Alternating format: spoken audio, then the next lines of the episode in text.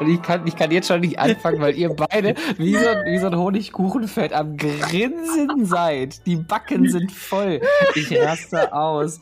Das wird anstrengend. Es ist ein wunderschöner Samstagabend. Es ist der dritte Winterabend vom How to Freizeitpark Special und ich habe mir wieder zwei Gäste eingeladen, mit denen ich mich heute hier in Illustra Runde unterhalten möchte. Und äh, mit den beiden habe ich mich schon mal unterhalten auf einer sehr tollen und absolut erfolgreichen Plattform namens Clubhouse. Und äh, ich grüße an der Stelle nochmal alle 30 Zuhörer, die uns den Abend drei Stunden lang zugehört haben. Äh, aber keine Sorge, heute wird es nicht ganz so lang sein. Und was ich auch ganz spannend finde, wir sehen alle gleich aus. Wir haben alle eine Brille auf. wir haben alle Bart. Wir sind alle heute gestresst vor Montag, wobei bei, bei äh, dem Frankfurter Jungen bin ich mir nicht so sicher, er sieht sehr entspannt aus. Mhm. Und wir sind quer verteilt. Wir haben einen im Norden, das ist der Erik. Schönen guten Abend. Guten Abend. Und im ich, ja, Süden, in Frankfurt, sitzt der Philipp, der schon so, mm, so eine Ja-Bewegung macht. Hallo Philipp. Hallo zusammen. Erstmal vielen Dank, dass ihr euch die schöne Zeit genommen habt. Ihr seid vom äh, Winter-Weihnachtsmarkt äh, weggegangen, habt euch schön muckelig vorm Kamin gesetzt mit mir zusammen und wir trinken jetzt hier so einen virtuellen äh, Glühwein. Und damit die Leute erstmal überhaupt wissen, wer ihr seid, würde ich doch einmal an den Erik rüberleiten. Erik, stell dich doch mal kurz für unsere ZuhörerInnen vor. Jo, hallo, ich bin Erik. Äh, bin bei Karls Tourismus GmbH oder inzwischen auch der Karls Markt OHG angestellt oder besser bekannt als die Karls Erlebnisdörfer. Äh, bin dort eigentlich in der Funktion des Assistenten des Geschäftsleiters Erlebnis und Events tätig, aber seit nunmehr ein Dreivierteljahr Produktions- und Entwicklungsleiter von Karls Live, einem in Corona entstandenen Social Media Medienplattform, die sozusagen Karls äh, den Fans in Corona-Zeiten näher bringen sollte. Und ähm, ja, und bin an, im Herzen aber eigentlich Freizeitpark-Nerd und Achterbahn-Weitreisender. Weitreisender?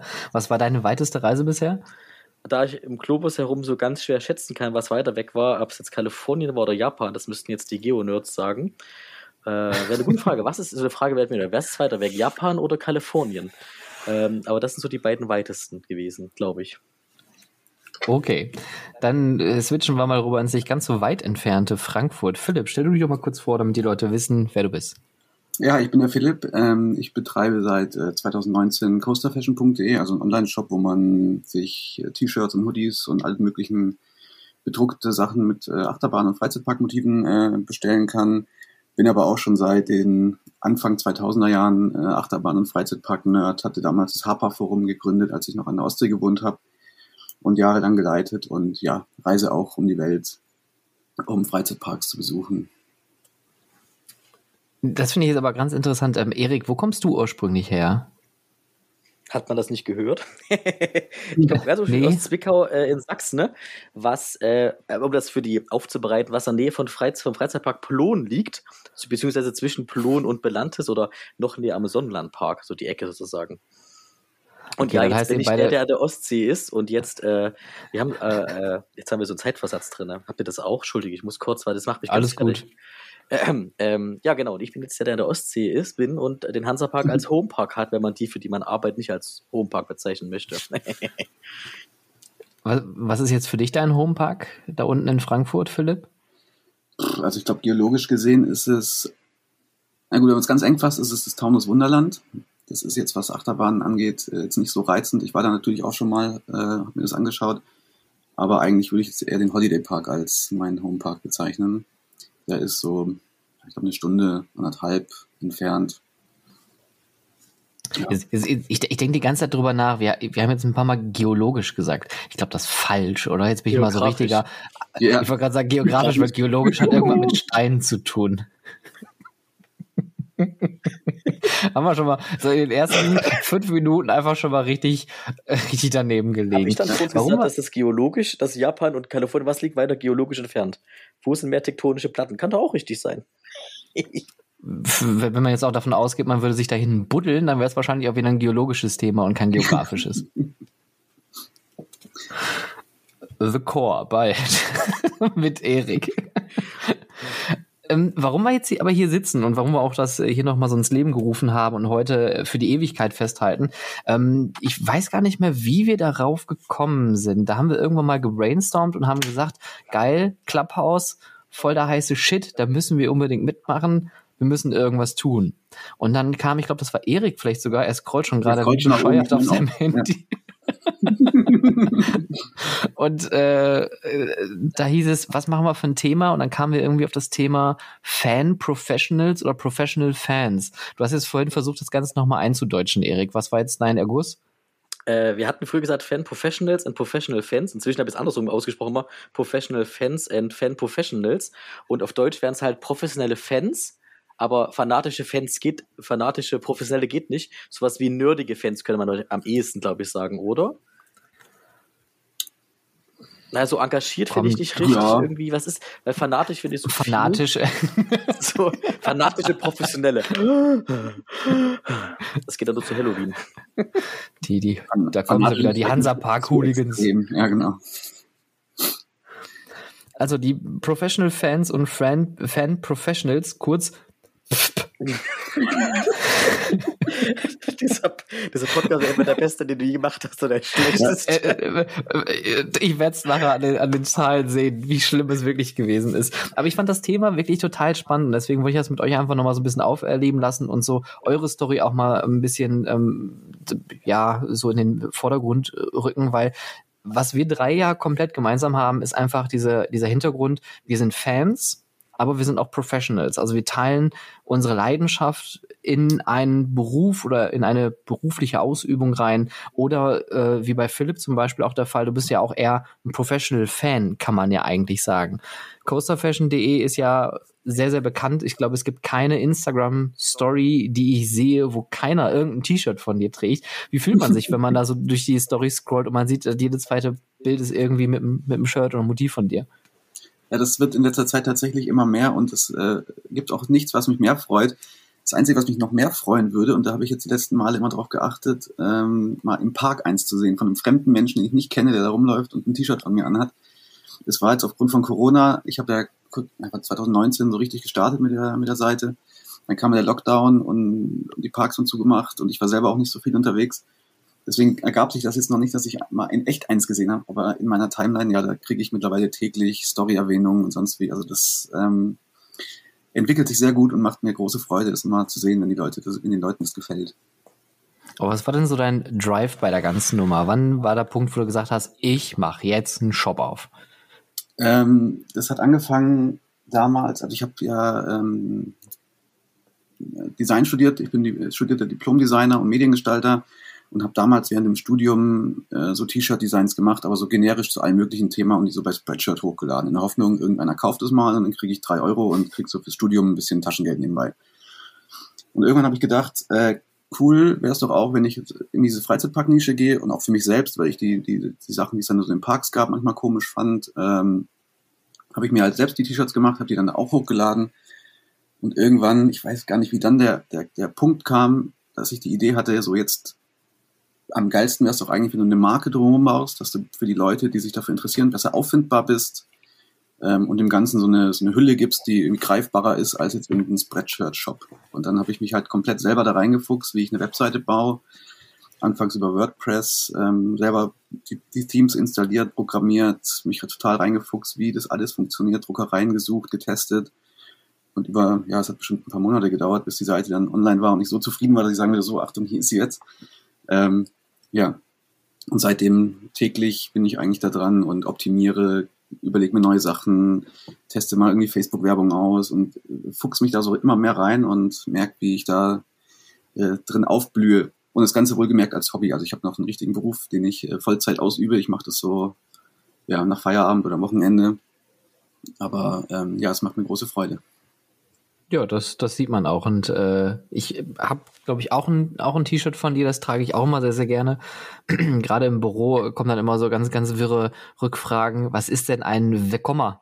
Mhm. Oder wer ist denn Gerstlauer? Ja, da muss man erstmal erklären. Aber ich finde, das ist ein, ich, aber das ist irgendwie ganz, ganz, ganz schön, weil man hat dann so direkt so eine, so eine kommunikative Basis irgendwie und kann dann direkt mit den Leuten so ins Gespräch kommen. Und es bricht ja auch so ein ja. bisschen das Eis das war auch eine Idee, nämlich, ähm, dass ich es total cool finde, dass du Achterbahn-Fans erkennen sich ja auch so an, an, an zum einen an Merchandise-T-Shirts natürlich, aber jetzt auch an meinen T-Shirts. Und ich kriege jetzt oft zu hören, dass Leute wie ein Hoodie anhatten und meinen, ey, ich wurde irgendwie dreimal drauf angesprochen an dem Tag, äh, wie cool das ist. Und die haben das dann auch, auch sich gegenseitig erkannt, kamen ins Gespräch, haben gemerkt, es sind zwei Achterbahn-Nerds, die da aufeinander getroffen sind und äh, ja, hatten eine unterhaltsame Wartezeit dann wahrscheinlich in irgendeiner Warteschlange. Wahrscheinlich. Der äh, Erik ist im Verkauf auch ganz groß seit einiger Zeit. Hey, ich wollte um direkt einfach mal diese oh, Brücke zu schlagen. Ja, ich, wollt, ich dachte, wir reagieren jetzt auf die anderen und sagen sowas wie, ich habe schon Leute mit den T-Shirts gesehen äh, und selbst äh, meine bessere Hälfte trägt, äh, äh trägt T-Shirts von dir. Ich persönlich habe ja die Hoffnung, irgendwann noch schlank zu werden, dass ich, dass ich nichts bestelle, was irgendwann zu groß ist. habe aber inzwischen auch das äh, Hersteller-Shirt, was ich immer ganz dezent gerne trage bei Sitzungen, wo es um Herstellerentscheidungen geht, um sozusagen so unbewusst die Kollegen zu beeinflussen. Human Engineering, ja. da stehen ja nur Hersteller drauf, ich, die man so unterstützen möchte. ja, also wenn das jetzt hier eine... machen äh, mit, mit Holzachterbahn-Herstellern. Einsendungen oh, ja. werden gerne entgegengenommen. Ich dachte ja vor allem Oder auch äh, äh, polnische Freizeitparks. Oh, ich glaube, da müssen wir nachher auch nochmal drauf zu sprechen kommen.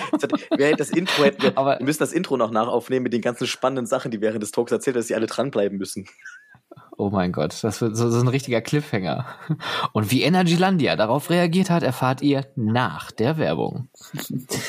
äh, ich sollte, also wenn das jetzt hier eine YouTube-Aufzeichnung wäre, müsste ich auch wahrscheinlich irgendwo oben am Bildschirmrand Dauerwerbesendung einblenden, weil wir werden heute so oft Markennamen erwähnen, beziehungsweise ihr beide repräsentiert ja auch, also Philipp, du mit deiner eigenen Marke und du, Erik, im äh, Angestelltenverhältnis, eine Marke, die auch ähnlich wie Coaster Fashion seit Corona oder mit Corona auch einen richtigen Boom erlebt hat, Onlinehandel, Online-Shop und jetzt auch noch Home-Shopping. Was ist denn da im Erdperium los? Oh mein Gott, das Wort Erdperium muss ich mir sofort aufschreiben und schützen lassen, falls wir das irgendwann mal brauchen. Erdperium. Oh, das ist so gut. Stefan, Aber Erik, direkt wo, angestellt. Rechnung, Rechnung folgend. ähm, Genau, Home Shopping. Äh, ich habe ja mal eine Sendung kreiert, die hieß Eriks Ho Ho Ho Home Shopping, die ich so zu Weihnachten machen wollte. Aber das eine Ho war mit OE geschrieben. Man kriegt keinen Lachanfall. ähm, nee, äh, ich, ach, ich könnte jetzt stundenlang erzählen, ich versuche es kurz zu halten. Ähm, also erstmal habe ich den Faden verloren. Das wird heute auch noch oft passieren. Äh, Jetzt kommt der Stelle, wo. Warte Gott, wir testen das mal. es wird nicht geschnitten. Ihr könnt Fuck. so viel klatschen, wie ihr wollt, Kinder. Es wird nicht geschnitten. Er hat vor so ein Geheimwort ausgemacht. Nein, also, genau. Ähm, wie ja schon angefangen oder gerade schon erwähnt, äh, ich äh, bin eigentlich im Erlebnisbereich gewesen, habe diesen Bauplanung und dann hatten wir halt Corona, Lockdown und äh, wir wissen, und ich hatte die Idee, dass wir während Corona die Fahrgeschäfte müssen ja laufen, dass die in Betrieb bleiben haben die Idee, wir machen so kleine Live-Shows jede Woche ein paar, die halt eben einfach so zeigen, wir sind für euch da und sobald der Lockdown vorbei ist, Lockdown 1 muss man sagen, dass eben es sofort weitergehen kann. Und ähm, Lockdown 1 haben wir uns dann auf andere Sachen konzentriert und Lockdown 2 war aber so ein bisschen Weihnachtsgeschäft, lief für dich fantastisch. Ähm, und dann war die Frage, was kommt nach dem Weihnachtsgeschäft? Und da ist normalerweise ein bisschen Erholung bei Karls. Er wusste nicht, wie lange der Lockdown noch geht. Und wir hatten, äh, weil wir hatten die komplett fertig aufgebaut, so eine Winterlichtershow. Die äh, beginnt immer so Mitte November. Und letztes Jahr kam ja am 2. November der zweite große Lockdown. Und wir hatten die aufgebaut und da war die Idee, wir zeigen die vor Weihnachten, bevor wir die einmotten, wo dann klar war, dass wir nicht mehr wirklich schnell aufmachen dürfen, haben wir die live gestreamt bei Facebook und bei Instagram und hatten innerhalb von einer Woche knapp eine halbe Million Menschen erreicht mit diesen beiden Live-Sendungen. Wow. Und dazu über Weihnachten beim Chef gerödelt, hat mich eingeladen, dass ich zu Weihnachten, ich war dann wirklich am also ich sage immer Spaß, dritten Weihnachtsfeiertag, also der Tag nach den Feiertagen, bei Robert im Büro und wir haben so ein bisschen gebrainstormt und haben Karls Live wie ins Leben gerufen. Und dann keinen Monat später, bei uns geht das alles dann sehr schnell, am 12. Januar, war dann die erste Karls Live-Show. Das war damals auch lustigerweise meine White Show. Haben damals mit vier Sendungen angefangen. Das war eben eine Mischung aus Karls Erlebnissen und äh, eben Produkt von Karls, die wir präsentieren in einer ausgewogenen Mischung. Am Anfang ging die Sendung eine halbe Stunde, haben uns dann eine Firma, ein Startup aus Berlin gesucht, die äh, so eine Art Shopping-Seite anbieten, wo man bei einem Livestream Shopping-Elemente, also sozusagen Produkte auswählen können, die sozusagen in der App oder in der Ansicht mit auswählbar sind. Und es lief so gut und kam so gut an bei den Fans, äh, dass wir das instant ausgebaut haben. Also innerhalb von ich sag mal so drei Monaten, würde ich sagen, haben wir die Sendezeit verfünffacht, glaube ich, ungefähr, dann auch mit externen Krass. angefangen. Und dann haben wir auch gemerkt, dass diese, das, was wir uns da eingekauft haben, diese Plattform, äh, wir auch selber machen können. Und haben dann äh, mit einer Firma zusammengearbeitet und haben halt eine eigene Streaming-Plattform entwickelt, wo wir halt alles kontrollieren können.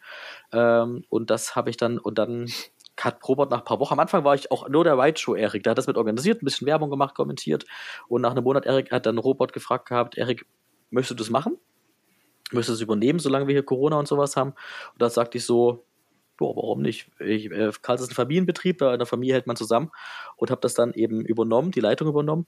Ähm, am Anfang Programm als auch Technik gemacht dann haben wir relativ schnell auch dann für ein Programm eine Kollegin aus Düsseldorf engagieren können, die da jetzt sozusagen die Programmleitung macht.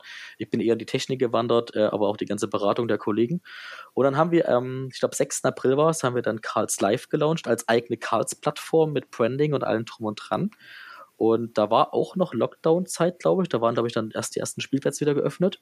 Und seitdem sind wir auf Karls Live, hatten zu dem Zeitpunkt auch schon 18 Sendungen die Woche äh, ungefähr 16 Stunden live.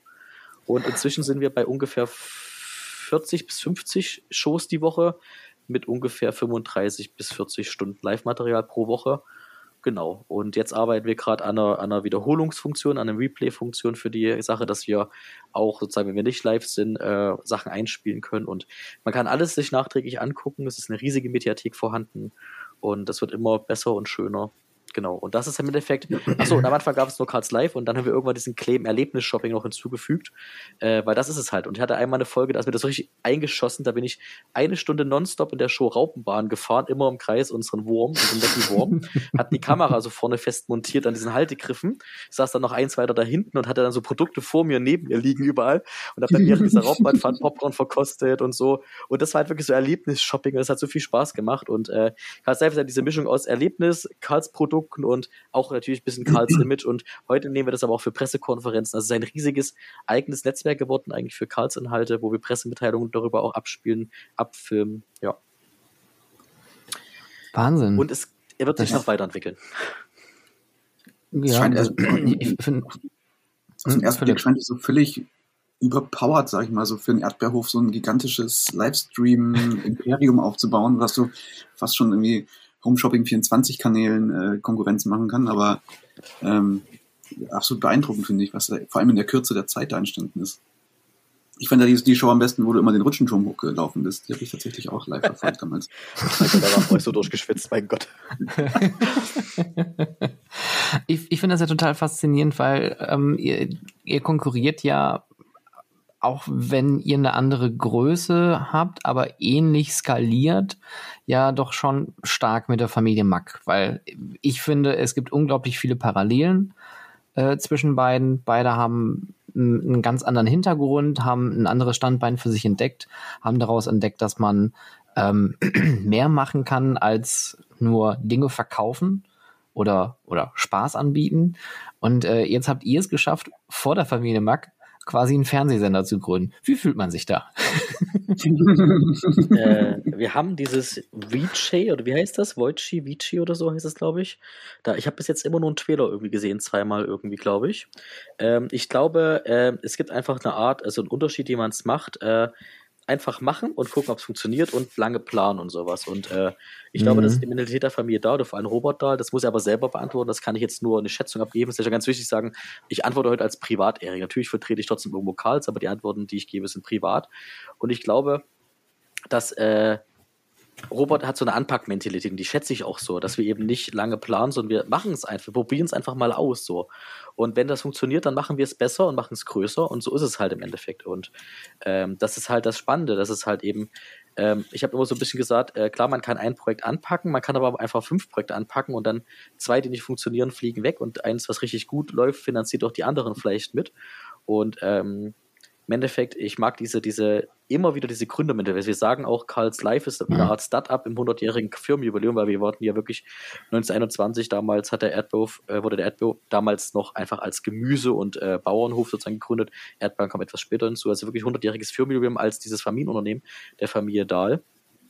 Und äh, das, ich finde das mit Max spannend, da muss ich noch mal kurz drauf eingehen. Und zwar, ja, die haben diese Wagenfabrik gehabt, Wagen gebaut, dann wurden es irgendwann Fahrgeschäfte und sowas durch die äh, Kirmes, äh, äh, durch die Schausteller und so. Und ja, wir haben Erdbeeren gebaut und irgendwann haben wir das, was wir da verkauft haben, den Bauernmärkten irgendwann zu einem Freizeitpark gemacht. Es hat durchaus eine gewisse Parallelität. Ich würde mich aber niemals mit Max vergleichen, also mit der Familie, als auch mit dem Inhalt, weil A, kenne ich es nicht gut genug dafür. Ich bin mhm. vielleicht mein Leben dreimal im Europapark gewesen. Ich schätze das absolut, was da passiert und würde da am liebsten auch alle paar Wochen hinfahren, weil es großartig ist. Ich glaube aber, dass in, in so Sachen wie Firmenmentalität und äh, wie man Sachen anpackt, schon noch große Unterschiede liegen. Glaube ich.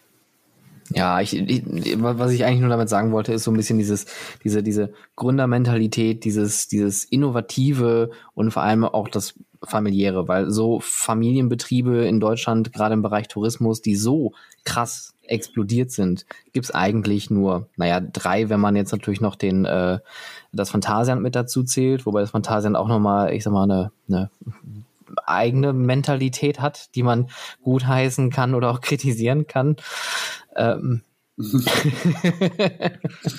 ähm, naja, aber das war so der Vergleich, den ich dazu ziehen wollte, weil ihr seid ja auch wirklich extrem innovativ und das, was man aus Karls immer wieder hört und sieht, ist auch, auch alle anderen Sachen, zum Beispiel HR, ähm, Ulrike Dahl, ähm, was die da machen mit Employer Branding und Recruiting und auch Recruitment über WhatsApp und so ein Kram, also einfach so komplett out of the box naja, gedacht. Die, die, zweite Show, also eine der ersten zwei, erst, einer der ersten Shows, die im zweiten in der zweiten Season, könnte man Spaß sagen, gelauncht worden. Im zweiten Abschnitt war auch Ulrikes Jobparty, wo sie wirklich an jeden mhm. Mittwoch äh, live Jobs gesucht hat und sowas.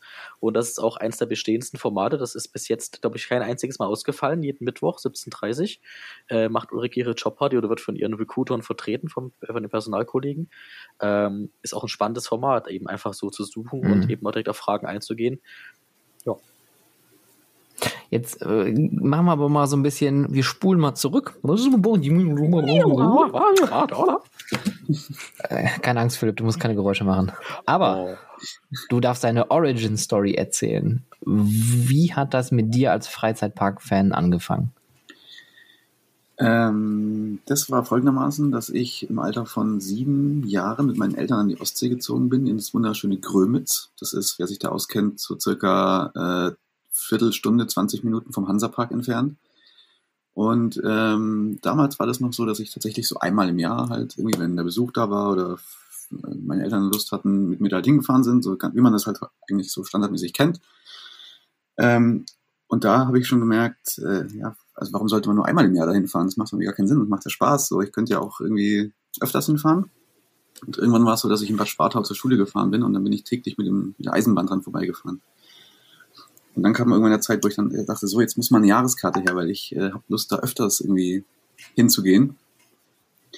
Und so hat sich das dann entwickelt, dass ich dann tatsächlich öfters da war, auch teilweise so nach der Schule oder so. Und habe dann da halt nach und nach irgendwie Leute kennengelernt. Und das war 2007, als der Starflyer eröffnet wurde. Ich weiß nicht, war es 2007 oder 2005, äh, um den Dreh auf jeden Fall da habe ich äh, halt ein paar Leute kennengelernt, die da ähm, bei der ersten Fahrt auch anstanden und super nerdig aussahen. Dann kam man halt ins Gespräch und festgestellt, das sind halt auch so äh, Hansapark-Fans, die sich die jahrelang auskennen, Jahreskarten haben ohne Ende. Und es war für mich so krass, es gibt noch andere Leute, die sich dafür so interessieren. Ähm, das, das, das war für mich völlig neu, unverste äh, eine völlig neue Welt in, in der Situation. Und dann habe ich ähm, am gleichen Abend noch mich hingesetzt und gedacht, so, es gab noch kein Facebook und nichts Vergleichbares so richtig. Ich mache jetzt ein Forum. Und dann habe ich äh, so eine kostenlose Software mir rausgesucht, ein Online-Forum gestartet und das war dann so die Geburtsstunde vom HAPA-Forum.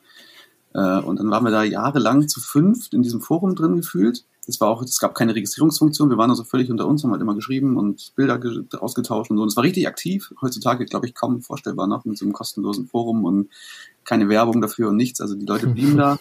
Und irgendwann haben wir dann auch gesagt, komm, jetzt, jetzt öffnen wir das mal für andere. Und dann haben sich Leute angemeldet, die das dann über Google damals halt gefunden haben.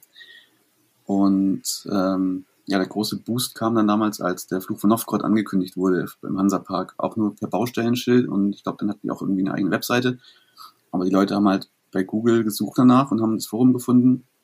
Und hatten wir innerhalb von einem Jahr, keine Ahnung, drei, vier, 500 neue Mitglieder die halt alle Krass. Informationen danach gesucht haben, weil die Presse hat nicht darüber berichtet, im Internet hast du auch nichts gefunden. Aber da wurden halt irgendwie Schienen angeliefert und Kräne standen rum und es war halt so, alle haben danach gegeiert und wir standen dann halt auch jede Woche, jeden Tag teilweise auf den Bahnschienen da am Park und haben fotografiert, Bilder gemacht, versucht jede, jeden Informationsschnipsel aufzusaugen, den es irgendwo gibt, äh, rot markierte Punkte auf dem Parkboden, äh, fotografiert, auf einer Mappe eingezeichnet und also eine eigene, eigene Theorien gesponnen. Also das war eine unfassbar spannende Zeit damals. Und ja, jetzt habe ich eigentlich mehr erzählt, wie, das, wie ich das Forum gegründet habe. Ähm, schon viel früher in Freizeitparks gewesen. Und zwar war mein erster Freizeitparkbesuch, an den ich mich aktiv erinnern kann, äh, Tripsdrill. Damals haben wir nämlich noch in Baden-Württemberg gewohnt. Äh, und da habe ich den, ähm, ja, war ich mit meinem Vater, der hat immer so einen Männerausflug mit mir gemacht, als Kind quasi, sind wir zu zweit immer in irgendwelche Freizeitparks gefahren. Da waren wir auch mal im Holiday Park, erinnere ich mich. Aber Tripsdrill, die Raupenachterbahn war so meine erste Achterbahn. Okay, ja. aber äh, du kommst aber, aber du hast dann später an der Ostsee gelebt, aber du genau. hast auch irgendwie Wurzeln in Baden-Württemberg. Genau, meine ganze Verwandtschaft wohnt in Baden-Württemberg. Meine Eltern sind damals zu mir in die Ostsee gezogen, äh, beruflich bedingt, ähm, wegen meinem Vater, der war Zahntechniker, hat sich da selbstständig gemacht. Und ich bin jetzt nach dem Studium mit meiner Verlobten nach Frankfurt gezogen, wo die quasi ihre Wurzeln und Verwandtschaft hat. Okay, aber noch, überall noch, im Norden, im Süden und in der Mitte war ich jetzt überall mal gleich, gleichmäßig verteilt. Aber zurück nach Bavü geht's nicht, oder? Ja, wenn Weihnachten ist oder Familienbesuche, dann also, okay. bin ich öfters mal, ja. Aber es ist jetzt kein, kein Ziel, noch, noch weiter wieder zurück da in den Ursprung zu ziehen. Nee, aktuell nicht, nee. Ich bin jetzt hier auch beruflich, sind wir beide jetzt hier verwurzelt und wie gesagt, ihre Verwandtschaft wohnt hier. Ähm, das passt eigentlich ganz gut, so in der Mitte jetzt zu sein. Ja. Erik, wo liegt deine Mitte? Ich wollte, ich, ich habe immer so Lust, Nachfragen zu stellen, weil das so spannend ist, wenn man zu dritt ist. Das ist so ganz anders, glaube ich. Weil ich bin ja auf dem Harper-Forum auch schon ewig sein, weil ich liebe den Hansa-Park zum Beispiel. Äh, und habe mich jetzt gefragt, ob das der, wo ich jetzt bin, auch noch das ist, was du damals gegründet hast, was du weitergegeben hast, oder ob es das irgendwann nochmal neu gab oder sowas zum Beispiel. Da habe ich gerade doch so gefragt gehabt. Also ist das dieses, was immer noch dieses Harper-Forum ist, was man ganz oft findet halt, weil äh, der Hansa-Park ja kein Social Media betreibt, aktiv, also nur passiv? Krass. Das ist immer noch das Gleiche, genau. Ich habe das damals mit äh, Nils, äh, heißt er, der hat mir dann oh, damals nicht. Also ich habe, ja genau. Ja. Ich habe es betrieben. Äh, er war irgendwann Mitadministrator im Team, hat auch furchtbar viel gemacht, was Technik und so angeht. Und äh, als ich jetzt nach Frankfurt gezogen bin, habe ich halt gesagt, so jetzt ist die Zeit gekommen. Äh, ich kann jetzt keine Community Light vom Hansa Park, die dann 500 Kilometer weg ist. Ähm, ich gebe das jetzt in deine Hände der hat auch gesagt, er macht es. Äh, und äh, ja, ich bin natürlich immer noch angemeldet, gucke da täglich rein, stehe auch mit ihm noch in Kontakt und bin da auch in, in dem Forenbereich mit ihm dann noch äh, quasi so in dem Administrationsbereich mit drin und lese da auch mal mit. Aber aktiv mache ich da jetzt nichts mehr.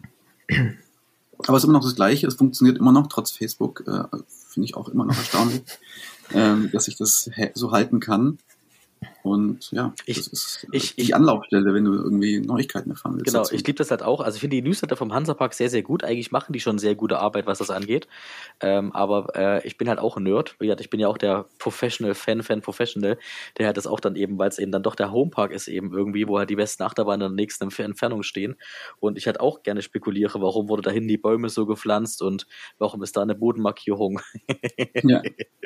Aber Stefan hatte, glaube ich, eine Frage für mich. Nö, alles, alles gut. Ich äh, habe auch direkt mal eine Frage, eine Hansapark-related Frage an euch beide, äh, die da anscheinend sehr viel Zeit verbracht haben. Wie auf einer Skala von 1 bis 10, 1 gar nicht, 10 auf jeden Fall, wie sehr ist Kernern eine Familien-Thrill-Achterbahn. ich darf dazu nichts sagen. Oh mein oh Gott, Gott, das ist auch so eine Fan-Professional-Geschichte. Ich hatte damals für airtimers.com die Begrüße nach Österreich und an die vielen tollen Möglichkeiten, die ich durch die hatte. Ähm, habe ich damals den Neuharten-Artikel, Neuharten-Check. Und ich wollte dieser Bahn, weil dieser Park es halt als Family Thrill-Achterbahn beworben hat, wollte ich ihr zwei von fünf Sternen nur geben oder sowas, weil ich sie halt so brutal fand da einfach. Und äh, und dann habe ich halt dort, dort gesessen, in diesen komischen, dieser Halle, die inzwischen seit Jahren nicht mehr auf war, glaube ich, bei dem Essen und sowas, wo wir uns ja schon mal begegnet sind irgendwie. Also saßen wir an einem Tisch, genau, das war, weiß ich noch. Ich habe ein Forum eingeladen. Erzähl kurz, die, die, wir machen es spannend. Erzähl kurz, wie die erste Begegnung mit mir war, wenn du möchtest. Ich weiß es nicht mehr. Ich weiß es auch nicht mehr genau. Okay, da sind wir uns also ich weiß nicht mehr, wir haben kurz geredet, aber ich weiß nicht mehr jetzt den, den Inhalt so richtig. Und ich fand die Bahn geil irgendwie und fand es aber irgendwie so, oh mein Gott, wie krass ist das Ding, ein Teil eigentlich so ein bisschen. Ne? Und mhm. äh, habe aber dann mit der Redaktion noch geredet und so mit den, mit den Harper-Fans, die am Tisch saßen, eben auch, wo dann zunächst ist schon eine 5 und 5 Achterbahn, was die leisten, was das kostet, diese Leinstöße, dieser, dieser, dieser, dieser, Invest, dieser Risiko zum Investment und der Entwicklung. Weil ich, also ehrlich, wenn ich einen Park hätte, egal was für geile Ideen ich hätte, ich würde so wenigen Firmen vertrauen, so ein Rückfallelement zu bauen, nichts gegen Gerstlauer, äh, hm. auch andere Firmen, weil hm. es ist immer ein Risiko, da sowas zu investieren, dass du das entwickelst, dann vielleicht nie nutzen kannst oder die Bahn einfach so viel Downtime hat. Also, ähm, hm. wo du sagst, von Family Thrill Attraktionen muss ich sagen, früher drei von zehn, jetzt wo ich bei Karls arbeite und mitbekomme, dass mehr, aber ist mir früher nie aufgefallen, dass Kinder eigentlich nie Angst vor Achterbahn oder irgendwas haben, sondern immer die Eltern nur nicht wollen, zum Beispiel, weil die Angst davor haben, weil Kindern vielleicht noch diese, dieses Gefühl für Größe, Geschwindigkeit, Höhe, die Relation irgendwie so fehlt, glaube mhm. ich, dass das im Endeffekt am Ende doch eine 8 bis 9 von 10 ist, weil es Erwachsene und Jugendliche herausfordert, aber Kinder einfach Bock drauf haben und diese Rückhaltesystem von Gerstauer seit Jahren wirklich großartig sind. Ich habe es damals, glaube ich, zum ersten Mal bei Juncker erlebt oder so. Ähm, ja.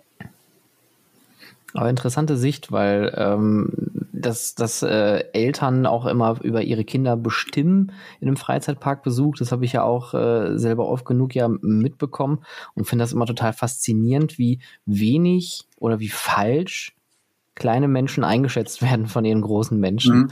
Also ich fand das Moviepark immer scharf, wenn die irgendwo rein wollten und äh, dann hat man den Großen erklärt, was das ist und dann haben die zu den Kleinen mal gesagt, Nein, kleiner Justus, das möchtest du nicht. Und er steht da mit ganz großen Augen, oh, ich will das eigentlich, bitte nimm mich da rein. Das ist äh, tragisch eigentlich schon fast. Ich kann auch sagen, deswegen beim Skyflight, den wir in Rübershagen neu haben, ist es halt auch genauso. Deswegen bin ich so froh, dass wir da nicht diese Unterscheidung haben, dass ein Erwachsener mit muss ab einer gewissen Größe, weil wir Einzelsitze haben, sondern dass eben da wirklich nur die Größe entscheidend ist und das Alter auch da ist, aber das in den meisten Fällen da erreicht ist äh, und dass die halt eben dann da einfach einsteigen und Spaß haben. So. Aber jetzt das Rating von Philipp zum äh, Full, Family Full Fight von 0 bis 10. ja, also ich bin da äh, relativ deiner Meinung. Äh, wenn du das von außen stehend betrachtest, denkst du natürlich, auf gar keinen Fall ist das, hat das irgendwas Familienfreundliches.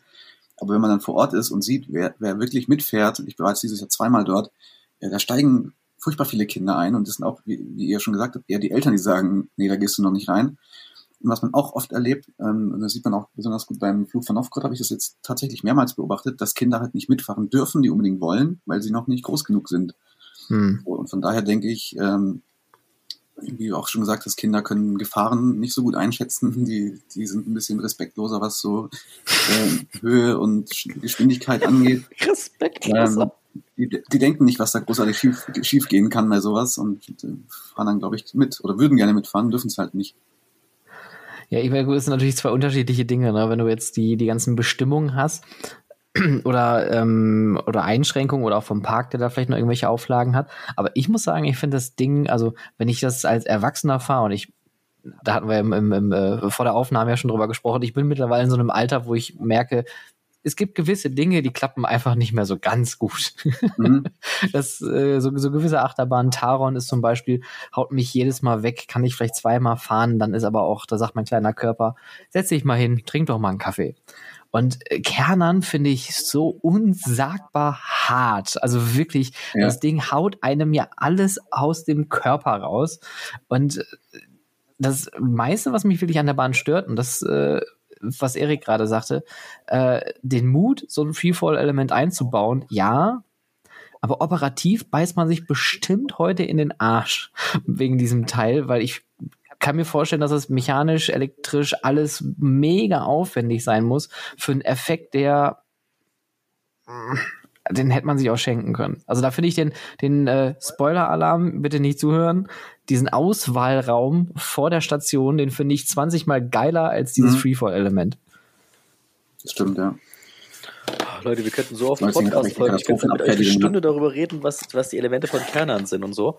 Weil ich liebe den Freifall, weil ich ganz einfach, ich versuche Echt? immer wieder, ganz einfach wie, ich versuche jedes Jahr mindestens einmal diesen Park zu fahren mit jemandem, der diesen Park nicht kennt, der nicht aus ja. der Fanszene oh. kommt, weil es ist so großartig. Du kannst ihn auch theoretisch so assoziieren wie, oh scheiße, kein Prüfstopp, jetzt sitzen wir zwei Stunden rum oder sowas. Früher gab es ja auch keine Show da drin. Ich weiß nicht, seit wie vielen Saisons jetzt dieses, diese Animation da oben kommt oder sowas. Ich finde ja, Animations storytechnisch, Soundtrack, kann man da noch viel mehr machen. Hat sich aber jetzt auch schon viel getan. Ähm, ich, ich, also weil ich immer sage, ich versuche, das habe ich auch bei Karls lernen müssen, ne? Vom Fan abzuschalten und zu schauen aus dieser Sicht eines mhm. normalen Besuchers, der auch zum ersten Mal da ist, der auch sowas nur einmal fährt, der auch Eintritt zahlt und eben nur zweimal Achterbahn fährt, einmal sowas, aber die Zeit genießt zum Beispiel. Das musste ich wirklich sehr, sehr stark lernen, auch äh, äh, ja, explizit dann bei Karls zum Beispiel auch. Äh, und deswegen kann ich auch viele Diskussionen in Achterbahnforen oder auf Facebook nicht mehr lesen, ne? Weil ich auch müde bin, das denen zu erklären, dass eben, und das ist auch, ich meine es nicht böse, aber ein Achterbahn-Fan oder die Achterbahn-Fans sind halt nur 0,001 Prozent des Umsatzes oder sowas.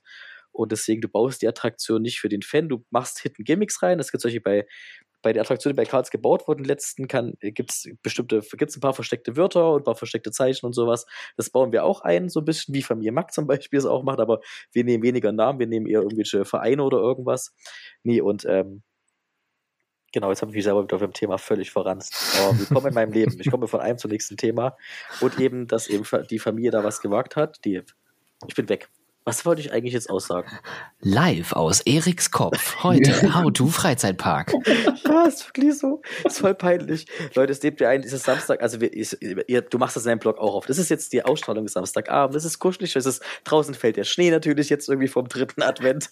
Aber ganz ehrlich, wir sind mitten im November draußen, ist ekelhaftes Herbstwetter und wir haben heute alle einen ganz anstrengenden Montag. Aber das wollen wir unseren ZuhörerInnen natürlich heute nicht verkaufen. Heute ist der kuschelige kuschelige Samstagabend.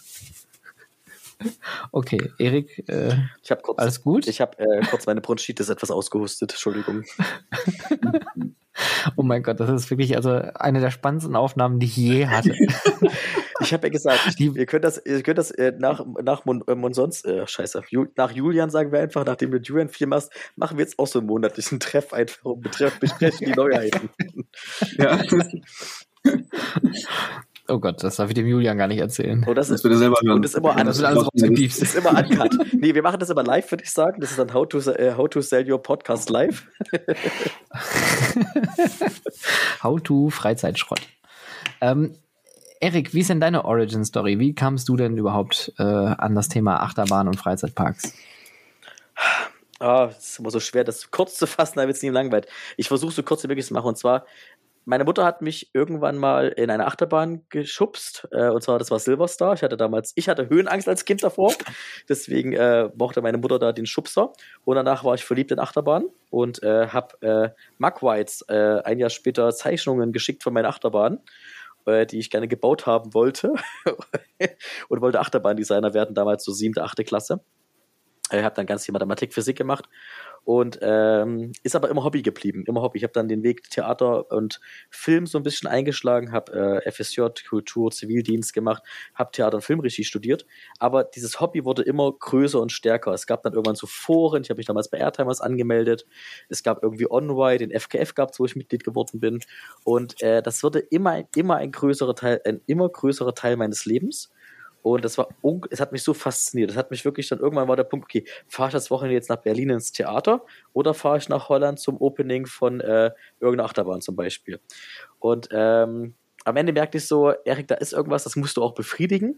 Und äh, deswegen habe ich angefangen, dann so zum, so erste Touren zu machen, wo ich halt wirklich dann weit weggefahren bin, geflogen bin. Das kennt ihr alle bestimmt. Man nimmt immer mehr Geld in die Hand, immer mehr Achterbahn irgendwie und immer weiter weg. Und dann habe ich im Studium auch schon gemerkt, irgendwie, ich muss das beid, ich muss ja beide Wege offen halten, habe damals dann abgeschlossen, einen Bachelor geschrieben zum Thema Inszenierung von populärer Kultur auf äh, Kirmesplätzen oder Jahrmärkten, war damals der Titel genau genommen, und habe eben schon das Theater, die Inszenierung, so populäre Kultur mit eben so Schaustall, Schaustellern, Kirmesplätzen, Freizeitparks, Achterbahn verbunden. Habe dazu noch zwei andere Sachen geschrieben und bin dann erstmal ins Theater gegangen und wurde dann irgendwann 30 und merkte so, Erik, mach noch mal was Neues, probier noch mal was Neues. Theater, ich liebe das Theater, meine Kollegen bis jetzt immer, wir suchen uns, gucken Premieren an und dann war es so, ich kündige einfach mal, mache eine kleine Weltreise und danach bewerbe ich mich bei Europapark Phantasialand, wie sie alle heißen. Ja, und dann wollte ich die Weltreise anfangen und da hat jemand von Karls angerufen, hat gesagt, wir brauchen jemanden, der irgendwie so ein bisschen nerdy ist, der irgendwie von allem ein bisschen was weiß, einfach Bock hat zu arbeiten. Und da war ich so, ja, aber ich wollte doch gerade nach Japan, nach Amerika, nach Dubai und dahin. Ja, ja, äh, kannst du nächste Woche anfangen? Und ich so, äh, vielleicht einen Monat. Und dann war es wirklich so, dass ich dann Dubai abgesagt hatte. Ich habe dann nach Amerika und Japan gemacht. Dubai habe ich abgesagt und auch äh, Australien. Und dann habe ich äh, wirklich innerhalb von wenigen Wochen bei Karls angefangen. Und äh, dieses Nerd-Sein ist immer noch extrem drin, dieses Fan-Sein. Und oft behindert mich das auch in der Arbeit. Es ist schwer, manchmal äh, zwischen äh, Investment und zwischen äh, Attraktivität und eigenem Wunsch bei Herstellern ähm, da so Entscheidungen zu treffen. Also, ähm, und man versucht natürlich schon, äh, dann Sachen, die man selber sehr, sehr mag, so den Kollegen zu verkaufen, dass es halt auch gute Sachen für Karls sein können. Also, ähm, ich, das ist für mich jetzt wirklich, dass nach zwei Jahren habe ich es auch gelernt, zu trennen, was ich privat möchte und was gut für Karls und so ist.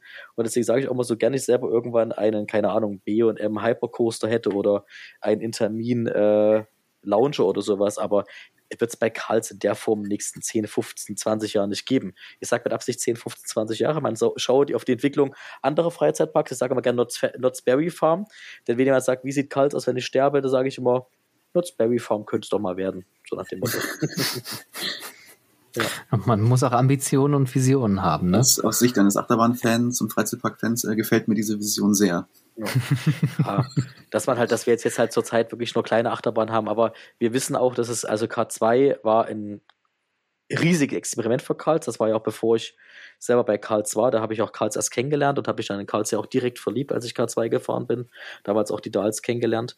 Ähm, muss halt auch dazu sagen, dass wir werden K2 in einer anderen Form schon nochmal bauen. Also Karls wird auch wieder große Achterbahn bauen. Das wird aber auch vor allem durch Corona jetzt einige Zeit dauern. Äh, jetzt gerade ist erstmal der Standortausbau, die zweite Phase gerade aktiv. Ähm, natürlich gibt es noch weitere Pläne, ähm, aber und es gibt auch eine Art Deutschland-Masterplan natürlich, aber das wird sich dann zeigen. Der Deutschland-Masterplan. Deutschland wird Karlsland. Okay, das würde ich jetzt, das muss ich da zurücknehmen, das ist vielleicht falsch gesagt. Nee, es geht einfach darum, dass wir halt überlegen, wo, an welchen Standort, die wir bauen, machen halt vielleicht Hotels irgendwann Sinn, so wegen Anreisen für Familien, weil du weißt, mit dem, mit dem Kind von drei, vier Jahren, für das halt Karls die Zielgruppe ist, oder mit älteren Geschwistern von sieben, acht Jahren, da fährst du halt nicht durch ganz Deutschland. Die Frage ist also, wo können wir vielleicht für bayerische Fans irgendwo noch einen Standort haben, den wir noch bedienen können? und die halt, dass da vielleicht ein Hotel hinkommt zum Beispiel. Also da gibt es halt einfach äh, Expansionspläne und Ideen natürlich. Ja, ich freue mich auch sehr aufs nächste Jahr. Das Ruhrgebiet wird dann äh, endlich wieder ein bisschen erdbeeriger. Oberhausen. Ja, ein großes Thema, was, glaube ich, ein eigener Podcast wert wäre. Welche Stadt Oberhausen? ähm, ja, manche sagen ja, achso, nee, wir machen es nicht zu einem Karls-Oberhausen-Podcast. nee, ich glaube, damit, damit fangen wir gar nicht erst an. Aber ich möchte auf, auf einen Punkt ähm, raus oder, oder drauf, raus, hinaus, drauf hinaus. Ich möchte auf einen Punkt drauf hin. Nee, das ist kein Deutsch. Ich möchte einen Punkt in den Mittelpunkt stellen. Was, was hast du da? Was machst du da? Ich, hab, ich, ich bin leider nicht äh, Bluetooth-fähig. Ich habe ein Kabel von zweieinhalb Meter länger. Das ist mein altes Studio-Kopfhörer sind das. Und äh, ich überlege, weil du nächstes Mal Philipp lang antworten muss, dann gehe ich für kleine Eriks. Ge geht er einfach mit, mit, dem Kopfhörer dann einmal um die Ecke. Okay, gut. So, so viel sind wir dir wert. Weißt du, wenn du einfach pinkeln gehst, wenn wir reden. Ich glaube einfach, wir werden noch so lange sitzen, dass ich so lange nicht mehr anhalten kann. Ich bin einfach ehrlich.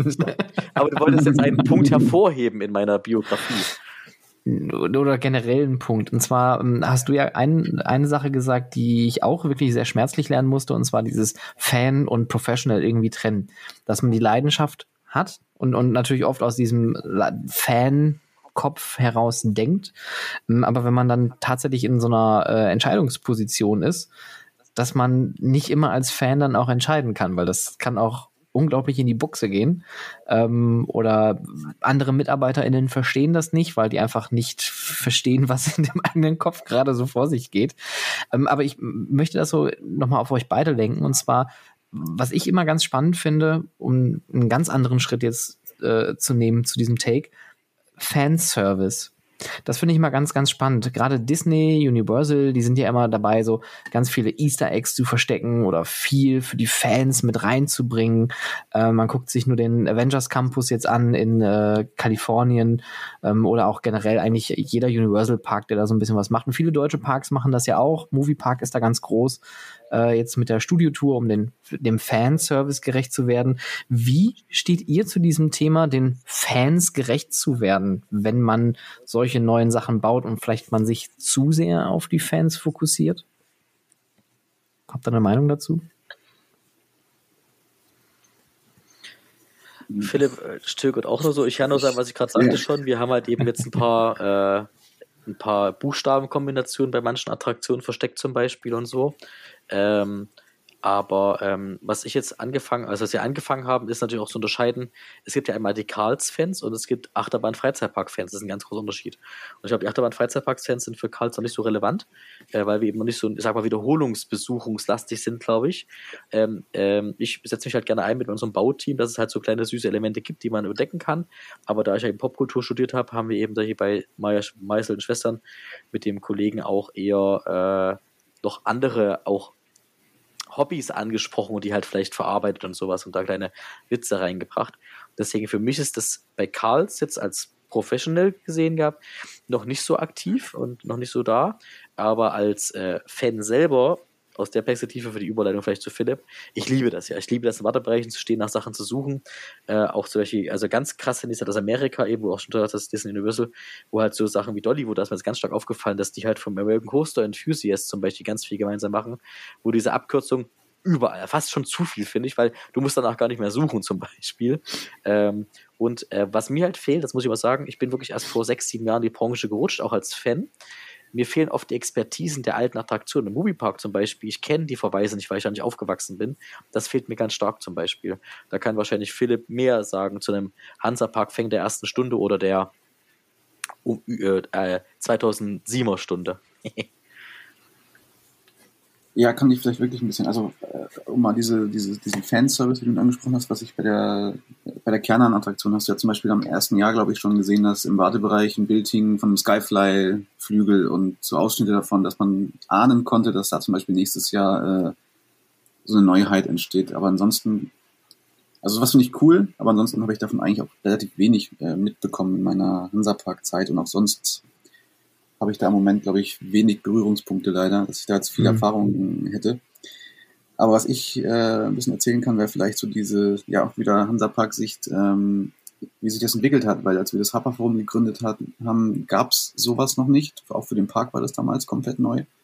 Und ähm, wir haben quasi dann irgendwann zusammen mit dem Park erörtert oder so, es hat sich so entwickelt, wie, wie sie mit uns umgehen, wie wir mit dem Park umgehen, ähm, dass wir halt irgendwann mal den, den Punkt hatten, wo wir bei äh, Herrn Leicht im Büro saßen mit ihm persönlich und darüber gesprochen haben, wie das, wir hatten den Vorschlag gemacht, ob wir nicht den ersten Fanclub offiziell gründen dürften.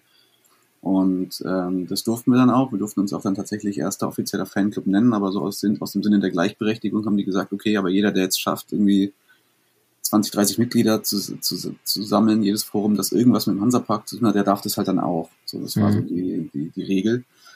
Und ansonsten hatten wir natürlich dann die, die, das große Privileg, dann da einmal im Jahr ein großes Treffen zu veranstalten, mit teilweise bis zu 70, 80 Leuten, mit äh, gratis ERTs, äh, Gesprächsrunden mit dem Geschäftsführer, wo wir dann im Forum vorher äh, Monate, Wochen lang Fragen gesammelt haben, die sich natürlich meistens um irgendwelche Neuheiten gedreht haben oder irgendwelche anderen Sachen, wo man halt versucht hat, aus ihm rauszubohren, was da Ja. so in der Pipeline steckt. Ähm, und das war halt der, der große Luxus, den wir damals hatten. Und da haben wir uns auch großteils oder meistens oder ja, fast immer sehr willkommen gefühlt und respektiert und es äh, war eine schöne Zeit. Aber war das so dein, dein, dein größter Fanboy-Moment, äh, als du da m, mit dem Park da gesessen hast und, und gesagt hast, hier, wir sind jetzt der erste offizielle Fanclub?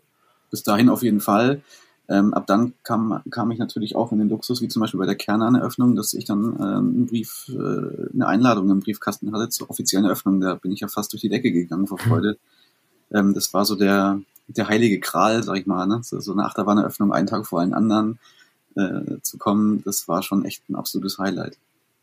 Aber hast du auch noch so einen, so einen privaten Fanboy-Moment, wo du sagst, da bist du so als, als Fan so mal richtig ausgerastet?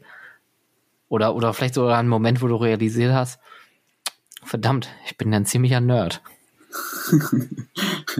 Dass ich ziemlich ein Nerd bin, da erwische ich mich manchmal selber dabei, wenn ich irgendwie Rollercoaster Database stundenlang random Achterbahnen mir angucke und versuche irgendwo im hintersten China On-Ride-Videos von irgendwelchen selbst zusammengeschweißten Achterbahnen zu finden oder so. Also das, äh, da erwische ich mich immer mal wieder selber oder stundenlang vor YouTube sitze, mir irgendwelche Reviews angucke von irgendwelchen Bahnen, die ich wahrscheinlich im Leben nie fahren werde. Ähm, in Real Life, ja, war es schon der, dieser Kernan-Moment, ähm, ja, würde ich sagen, das war so absolut, das ist schon das Highlight, ja. Erik, was war denn dein Fanboy-Moment? Oh. Spruch er und kaute auf seinem Bonbon. Nee, ähm, das ist schon lange weg. Äh, ich äh, weiß ja, weil ich kann abschätzen, wann Philipp vorbei ist. Nein, ähm, ich, hatte, ich hatte mal so einen richtig schlimmen Fanboy-Moment, äh, der mir auch bis heute richtig wehtut. Und zwar, ich damals war ich wirklich ein oder zwei Tage nach der offiziellen Öffnung von Juncker im Power Park, war damals, damals auch eben ob der erste Fan weltweit dann an diese Bahn gefahren ist und habe damals zwei richtig schlimme Fauxpas gehabt. Und zwar, ich habe erstmal den Gastlauer Techniker getroffen, mit dem ich halt dann irgendwie gequatscht habe. Dann kam halt irgendwie der Chef noch rum, also Familie völlig falsch. Linnen Macki, Linnen, also nee, Linnen Macki ist ja der Park dort. Also die heißen so ähnlich irgendwie, diese Besitzer. Und die haben uns dann abends zum Essen eingeladen, weil der Gastlauer Techniker auch am nächsten Tag nach weggeflogen ist dann und so. Und äh, da waren wir abends essen und sowas. Und ich fragte mich so, was ich in der Welt schon erlebt habe, was ich gesehen habe. Und heute zurück betrachtet war, war ich da ein reiner, total nerdiger Fan, der aber noch nichts erlebt hatte. Und das jetzt alle Fans auf der Welt, ich meine das ist nicht böse, die das jetzt hören. Damals war ich halt der mit einem Count von vielleicht 80 Achterbahnen oder sowas. Und heute, und oh, das ist jetzt richtig, ist, Achtung, ich bin jetzt wie ein richtiger Nerd, richtig böse auch irgendwie. Aber heute bin ich halt irgendwie 1000 schieß mich tot, irgendwas Achterbahn gefahren. Ich habe äh, gerade im Kopf nicht mehr die Zahl, weil Corona dieses Jahr so wenig Counts neu dazu kam. Ähm, dass ich inzwischen jetzt mich da betrachte und sage, mein Gott, wie dumm war ich mit diesen paar Parks, mich so aufzuführen, als wäre ich der Experte der Welt und hatte halt eher so einen Negativmoment von, ich tat so, als wäre ich der größte, also nachhinein betrachtet, deswegen, ich glaube auch, ich habe in vielen Foren, irgendwo stehen noch Sachen, die ich mal geschrieben habe als Fan, die, wenn mich da heute jemand ansprechen würde, ich auf die hm. Japa treffe oder sowas, ich würde im Boden versinken. So. Ich glaube, ja, es gibt ja, noch so Relikte. Ich, ich, oh Gott, ich, ja. ich habe wirklich versucht, einiges auszulöschen, weil ein paar Sachen konnte ich mich so dumm verinnern und sowas, aber ganz ehrlich, das wirst du nie alles weg. Und ich, ganz ehrlich, ich stehe dazu. Ich habe mich entwickelt, ich habe damals anders gemacht, ich habe die Szene entdeckt, habe viel Scheiß geschrieben, auch, auch viele Spoilers irgendwie verraten und sowas. Genau. Ach, und was, was so der Fan-Moment war, ich habe damals äh, rausgefunden, wie durch die Baupläne von, von Gerstlauer, die Baudoku auf äh, Harper damals auch. Damals wurde so ein Teil in den Turm gelassen für den Kerner, weil das jetzt so ein großes Thema ist, wo man mhm. eindeutig gesehen hat, dass da bei Gerstlauer die Rückfahrbremsen weg sind, da eine Haltebremse ist und oben drüber haben die Bremsschwerte wieder begonnen gehabt, wo so klar war, dass das nur ein Teil sein kann für einen Rückwärtspfeilfall und alle haben noch überlegt, dreht sich der Turm, macht man da irgendeinen Überschlag oben da oben drin. Da ist eine Feststellbremse Bremse nach kommen keine Bremsschwerter und die Bremsschwerter, die weiter unten drinne sind, die Bremsschwerter sind dicker als die normalen bei dem Lift, weil damals wusste man ja schon bei Smiler, wie die aussehen beim Turm und so. Und ich dachte so, Leute, ihr könnt doch nicht so dumm sein. Das ist doch, man sieht es doch. Und dann war Herr Leicht bei der Präsentation, das weißt du noch, Philipp, du warst ja auch da, ja. in der Fiesta Arena da irgendwie und sagte, und keiner hat herausgefunden, dass es ein Rückfallfreier Fall. Denken so, ich wollte euch nicht spoilern, ich hab's doch gewusst. Es war doch, ihr habt ein Foto gepostet von der Feststellbremse im Turm oben. Post, tut das Foto nicht posten Kisten oder sowas, wo dieses eine Bauteil ist, was es verrät. Oh, das heute. Ich kann mir vorstellen, wie Erik oh. da zu Hause gesessen hat, mit hat mit der Brille auf der Nasenspitze, so, so einem viel zu großen Pullover und dann, ah, let me see. Das ist aber anders als sonst. Ja, nee, Moment. Hier CMD, also bin Mac-Mensch CMD plus ranzoomen ans Foto. Mm, ja, das ist aber nicht normal. Nee, oh Gott. Und nee, dieser Fan-Moment kam dann eben in der Sitzung, wo, wo, er, wo Herr Leicht, Andreas Leicht, sich freute, dass es keiner rausgefunden hat. Und ich mich so ärgerte, hätte ich doch scheiße damals verehrt haben, was ich einen Artikel geschrieben. Es ist veröffentlicht worden im Hansa-Park, weil sie halt, Klammer auf, ein Foto gepostet haben, was sie nicht hätten posten sollen. Es wird ein Rückfallelement in diesen Turm geben ein Freefor-Element. So, ach Gott, entschuldige. Jetzt bin ich kurz etwas. Das war jetzt wieder Eric-Fan, weil das war aus der Zeit vor Karls. So. Ich liebe, ich liebe den Park. Was sie machen, ist großartig. Auch dieser Petershof jetzt und so. Deswegen, also, falls das Familie leicht oder jemand, äh, ich habe größten Rex vor diesem Park. Ich finde ihn wunderschön. Äh, ich mag auch Herbstzauber Light dieses Jahr. War auch wirklich viel aufgetrumpft wieder für die paar Tage, die sie nur gespielt haben und so. Respekt vor der Arbeit, diese, dieses Engagement und diese ständigen Investitionen und sowas. Hat großartig bitte macht weiter. Also ich freue mich auf die nächste Achterbahn. Und wenn ich jetzt an dem Tag heute eine Wette abschließen sollte, Philipp, willst du mit mir wetten, was die nächste Attraktion wird? Ich würde sagen, es wird für einen Gastlauer so ein Suspended äh, Bobsled, sage ich mal so, wie er gerade in Japan Endlich mal wieder was von Gerstlauer, ja, das wäre echt nötig. naja, Funtime ist ja auch schon die Hälfte Gerstlauer beim Turm. ja, ich hätte eher gesagt in Richtung Spinning irgendwas, aber. Wirklich? Ich hätte gedacht, das ist dieser Pop. Aber ja, ist ja jetzt, jetzt sind wir so Fans wieder. Wir quatschen über Fans. Ich habe keine Informationen, deswegen kann ich darüber quatschen. Äh, ich würde schätzen, es wird so ein äh, äh hängender äh, Gastlauer Eurofighter. Ähnlich Eurofighter, so dieser, wie es jetzt in Japan entstanden ist hier, dieser. Wisst ihr, was ich meine, die Bahn da? In, äh, in Yokohama. Dieser Shopping Mall, die so einmal so rausgeht. In Yokohama. Shopping Mall, das rausgeht? Diese, das ist von Gigant, was in Mexiko so Shopping Mall rausgeht. Ist egal, also. Ich kenne keinen Namen. Ich meine, Gerstlau hat irgendeinen Prototypen Suspended Coaster irgendwo genau, gebaut. Genau, in Japan. Aber es ist ein Freizeitpark. Yokohama. Yokohama. Ja, aber ist das aber ein Indoor-Freizeitpark? Nee, oder? ist Outdoor. Naja, keine Ahnung. Wir, haben, wir haben dieses berühmte Nudelrafting, dieses Rafting, was von so einer Nudelfirma gesponsert wurde, äh, was ultra geil thematisiert sein soll, irgendwas nur Indoor ist. Diese Rahmensuppen, ne? Und die haben diese Gast und die haben die Gastlauer Spinning Achterbahn, die komplett Indoor ist, wo du irgendwie äh, durch so, ein, äh, so eine riesige Party fährst oder sowas. Also wie gesagt, ich bin, ich bin, ich würde sagen, wenn ich jetzt, äh, ich bin Gastlauer Fanboy, ich gebe es zu. Okay, ich hätte jetzt nicht nach Nudelrafting googeln sollen. Ich mache da schnell wieder zu. ähm, hm. Hansapark ist äh, ähnlicher wie Tripsdrill ja auch ein recht kleiner, überschaubarer Park, der immer peu à peu seine neuen Attraktionen sich da hinstellt und nach und nach thematisiert und den äh, Maßstab getreuen äh, in 200-facher Größe sich den Turm da hinstellt, der eigentlich in echt viel kleiner ist. Ähm, aber trotzdem muss man dem Park wirklich äh, Kudos geben, ähnlich wie Tripsdrill, die es immer wieder schaffen, mit großen Investitionen da richtig charmante Dinge hinzustellen. Und das machen halt beide Parks auf ihre Art und Weise richtig gut, um auch ihrem eigenen Thema treu zu bleiben, was auch schwierig ist, weil Dinosaurier, äh, Weltraum, Western, ne? Die, die Klassiker gibt's überall, aber dieses Thema Hanse oder auch jetzt diese ganze Umstrukturierung im Park, was der Hansa-Park da macht, oder auch dieses ganze Schwäbische, was Trips drin macht, das ist unique. Das gibt's sonst nirgendwo. Gibt's irgendwie noch so Highlights, wo ihr sagt, Hansa-Park, das machen die richtig gut? Philipp, du hast ja, was erster. Also, als jemand, der jetzt äh, zweimal dieses Jahr war, davor glaube ich vier Jahre nicht, äh, war das allein in dieser Zeit schon so, als wäre man in einem neuen Park so gefühlt. Also diese ganze äh, Nessie, dass man so einer alten Achterbahn nochmal so viel Liebe schenkt wie der Nessie und diese mit dem, mit dem Highlander da in diesem Themenbereich. Und auch im restlichen Park, da entsteht an jeder Ecke irgendwie, wird gepflegt, gehegt, angepinselt. Also man hat das Gefühl, der Park ist neu. Äh, und diese Liebe, die die überall reinstecken, äh, finde ich auch wirklich äh, hochgradig beeindruckend. Das siehst du in ja, weiß nicht, anderen Parks nicht so häufig, glaube ich, dass es in, in diesem Ausmaß stattfindet. Hm. Erik kaut noch, ich überbrücke. Ähm, das stimmt gar nicht. Äh, also, was ich dem Hansapark immer wieder ankreide, ist äh, sehr positiv. Das beste Preis-Leistungs-Verhältnis, was das Thema Gastronomie angeht. Weil mhm. Gastronomie ist wirklich ein Freizeitpark immer also eine extreme Fallhöhe.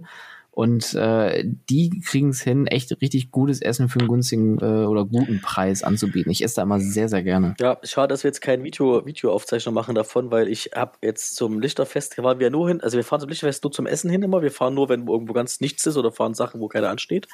Äh, die hatten so eine Baumfällerpfanne irgendwie sowas gehabt, irgendwie so also wir hätten zu zweit von einer satt werden können oder so, zum Beispiel für irgendwie sieben Euro. Das war wirklich fantastisch lecker, was anderes und so. Äh, und dass diese über die Warteschlangen lang waren, das war Corona-bedingt durch die ganzen Aushilfen, die weggefallen sind und sowas, das verzeihe ich, das haben wir bei uns auch gehabt, das Problem. Ähm, mein Highlight im Hansapark ist einfach dieses, diese Familie, die man eigentlich nicht wirklich kennt, äh, die einen unglaublichen tollen Stamm an, ich sag mal, die Seite, also Alex Corting macht natürlich da sehr, sehr viel, aber ein tolles Team mhm. haben, die sich engagieren, auch wahrscheinlich jeder Techniker da diesen Job liebt und sowas. Also wirklich dieses Familiengefühl ein vermitteln und eben wirklich, wie du auch sagtest, Nessie zum Beispiel, das beste Beispiel in der Bahn, die wie viele Schwarzkopfbahnen äh, werden gerade irgendwo vernichtet in den letzten Monaten in, Deut in der ganzen Welt und diese Bahn werden sie geprüft haben mit Gastlauer und gesagt haben, das Ding rollt noch 30, 40 Jahre, das ist deutscher Qualitätsstall oder so. Und es ist ja auch so das Ding, also die Schlussbremse würde ich ja gerne mal magnetisch, also ganz, äh, Grüße an Gastlauer, vielleicht ein Angebot schreiben für den Hansapark, dass die Schlussbremse mal magnetisch wird. Das würde ich ganz toll finden, so wie bei Psycho Underground zum Beispiel so, da geht das ja auch. Ähm, Ansonsten dieser Themenbereich Bezauberns Britannien, es ist so schön, der Eimerscore, diese Halle, von früher dieses ja. komische Lego-Dach da und sowas und jetzt hast ja, du da ja. diese, diese Burg da stehen. Nee, wie gesagt, Chapeau Hansa Park. Also, wenig, was ich auszusetzen habe, negativ. Wir sehen bald übrigens, ähm, die ist gerade in Produktion, ähm, eine Dokumentation von äh, National Geographic über die letzten noch bestehenden Schwarzkopfachterbahnen. Es wird dann so behandelt wie so, wie so Tiere, die aussterben. Und hier sehen Sie das letzte seiner Art. Ein Schwarzkopf Looping Coaster. So äh, tiefen Stimme, der dann so ganz ruhig erzählt darüber. Ja. Ja, vor allem dann auch dieses, und dann, und manche sind noch Reisen, aber manche haben auch ihren festen Standort gefunden ne, und werden heimisch für sie. Hier, der, der, der Philipp, Philipp, dein Park deiner Heimat, hier Taunus Wunderland. Wer weiß, wann der Olympia Looping seine letzte Ruhestätte finden wird und nach jahrzehntelang ja, stat, statisch im wunderschönen Taunus Wunderland den ganzen Park überrauschen wird einfach, wenn, die, wenn der Achterzug durch den Looping donnert. Siemerzug. So. Ja, da gab es mal schwere Gerüchte. Ich glaube, dass er die Gerüchten langfristig irgendwann, also ich denke mal, der wird langfristig da stehen, einfach zur, Rep äh, zur Re äh, Reparatur und sowas. Und wenn mal so alle paar Jahre so Instandhaltungssetzungen sind, die Dauerprüfung und sowas, da baust du das Ding einfach einen eigenen Park auf. So. Hast du eine Halloween-Attraktion? Habt ihr eigentlich ein Lieblingsgerücht? Nicht Gericht, Gerücht? Also mein Lieblingsgerücht ist immer noch Pandoras Box heißt es, glaube ich, äh, der in dem oh. Untergrund von Fly kommen sollte. Das ist noch mein Lieblingsgerücht. Wow. Im Untergrund von Fly. Hast du mehr Informationen als wir? Ja, wer weiß, wie tief die da gebuddelt haben. Nein, weiß ich nicht.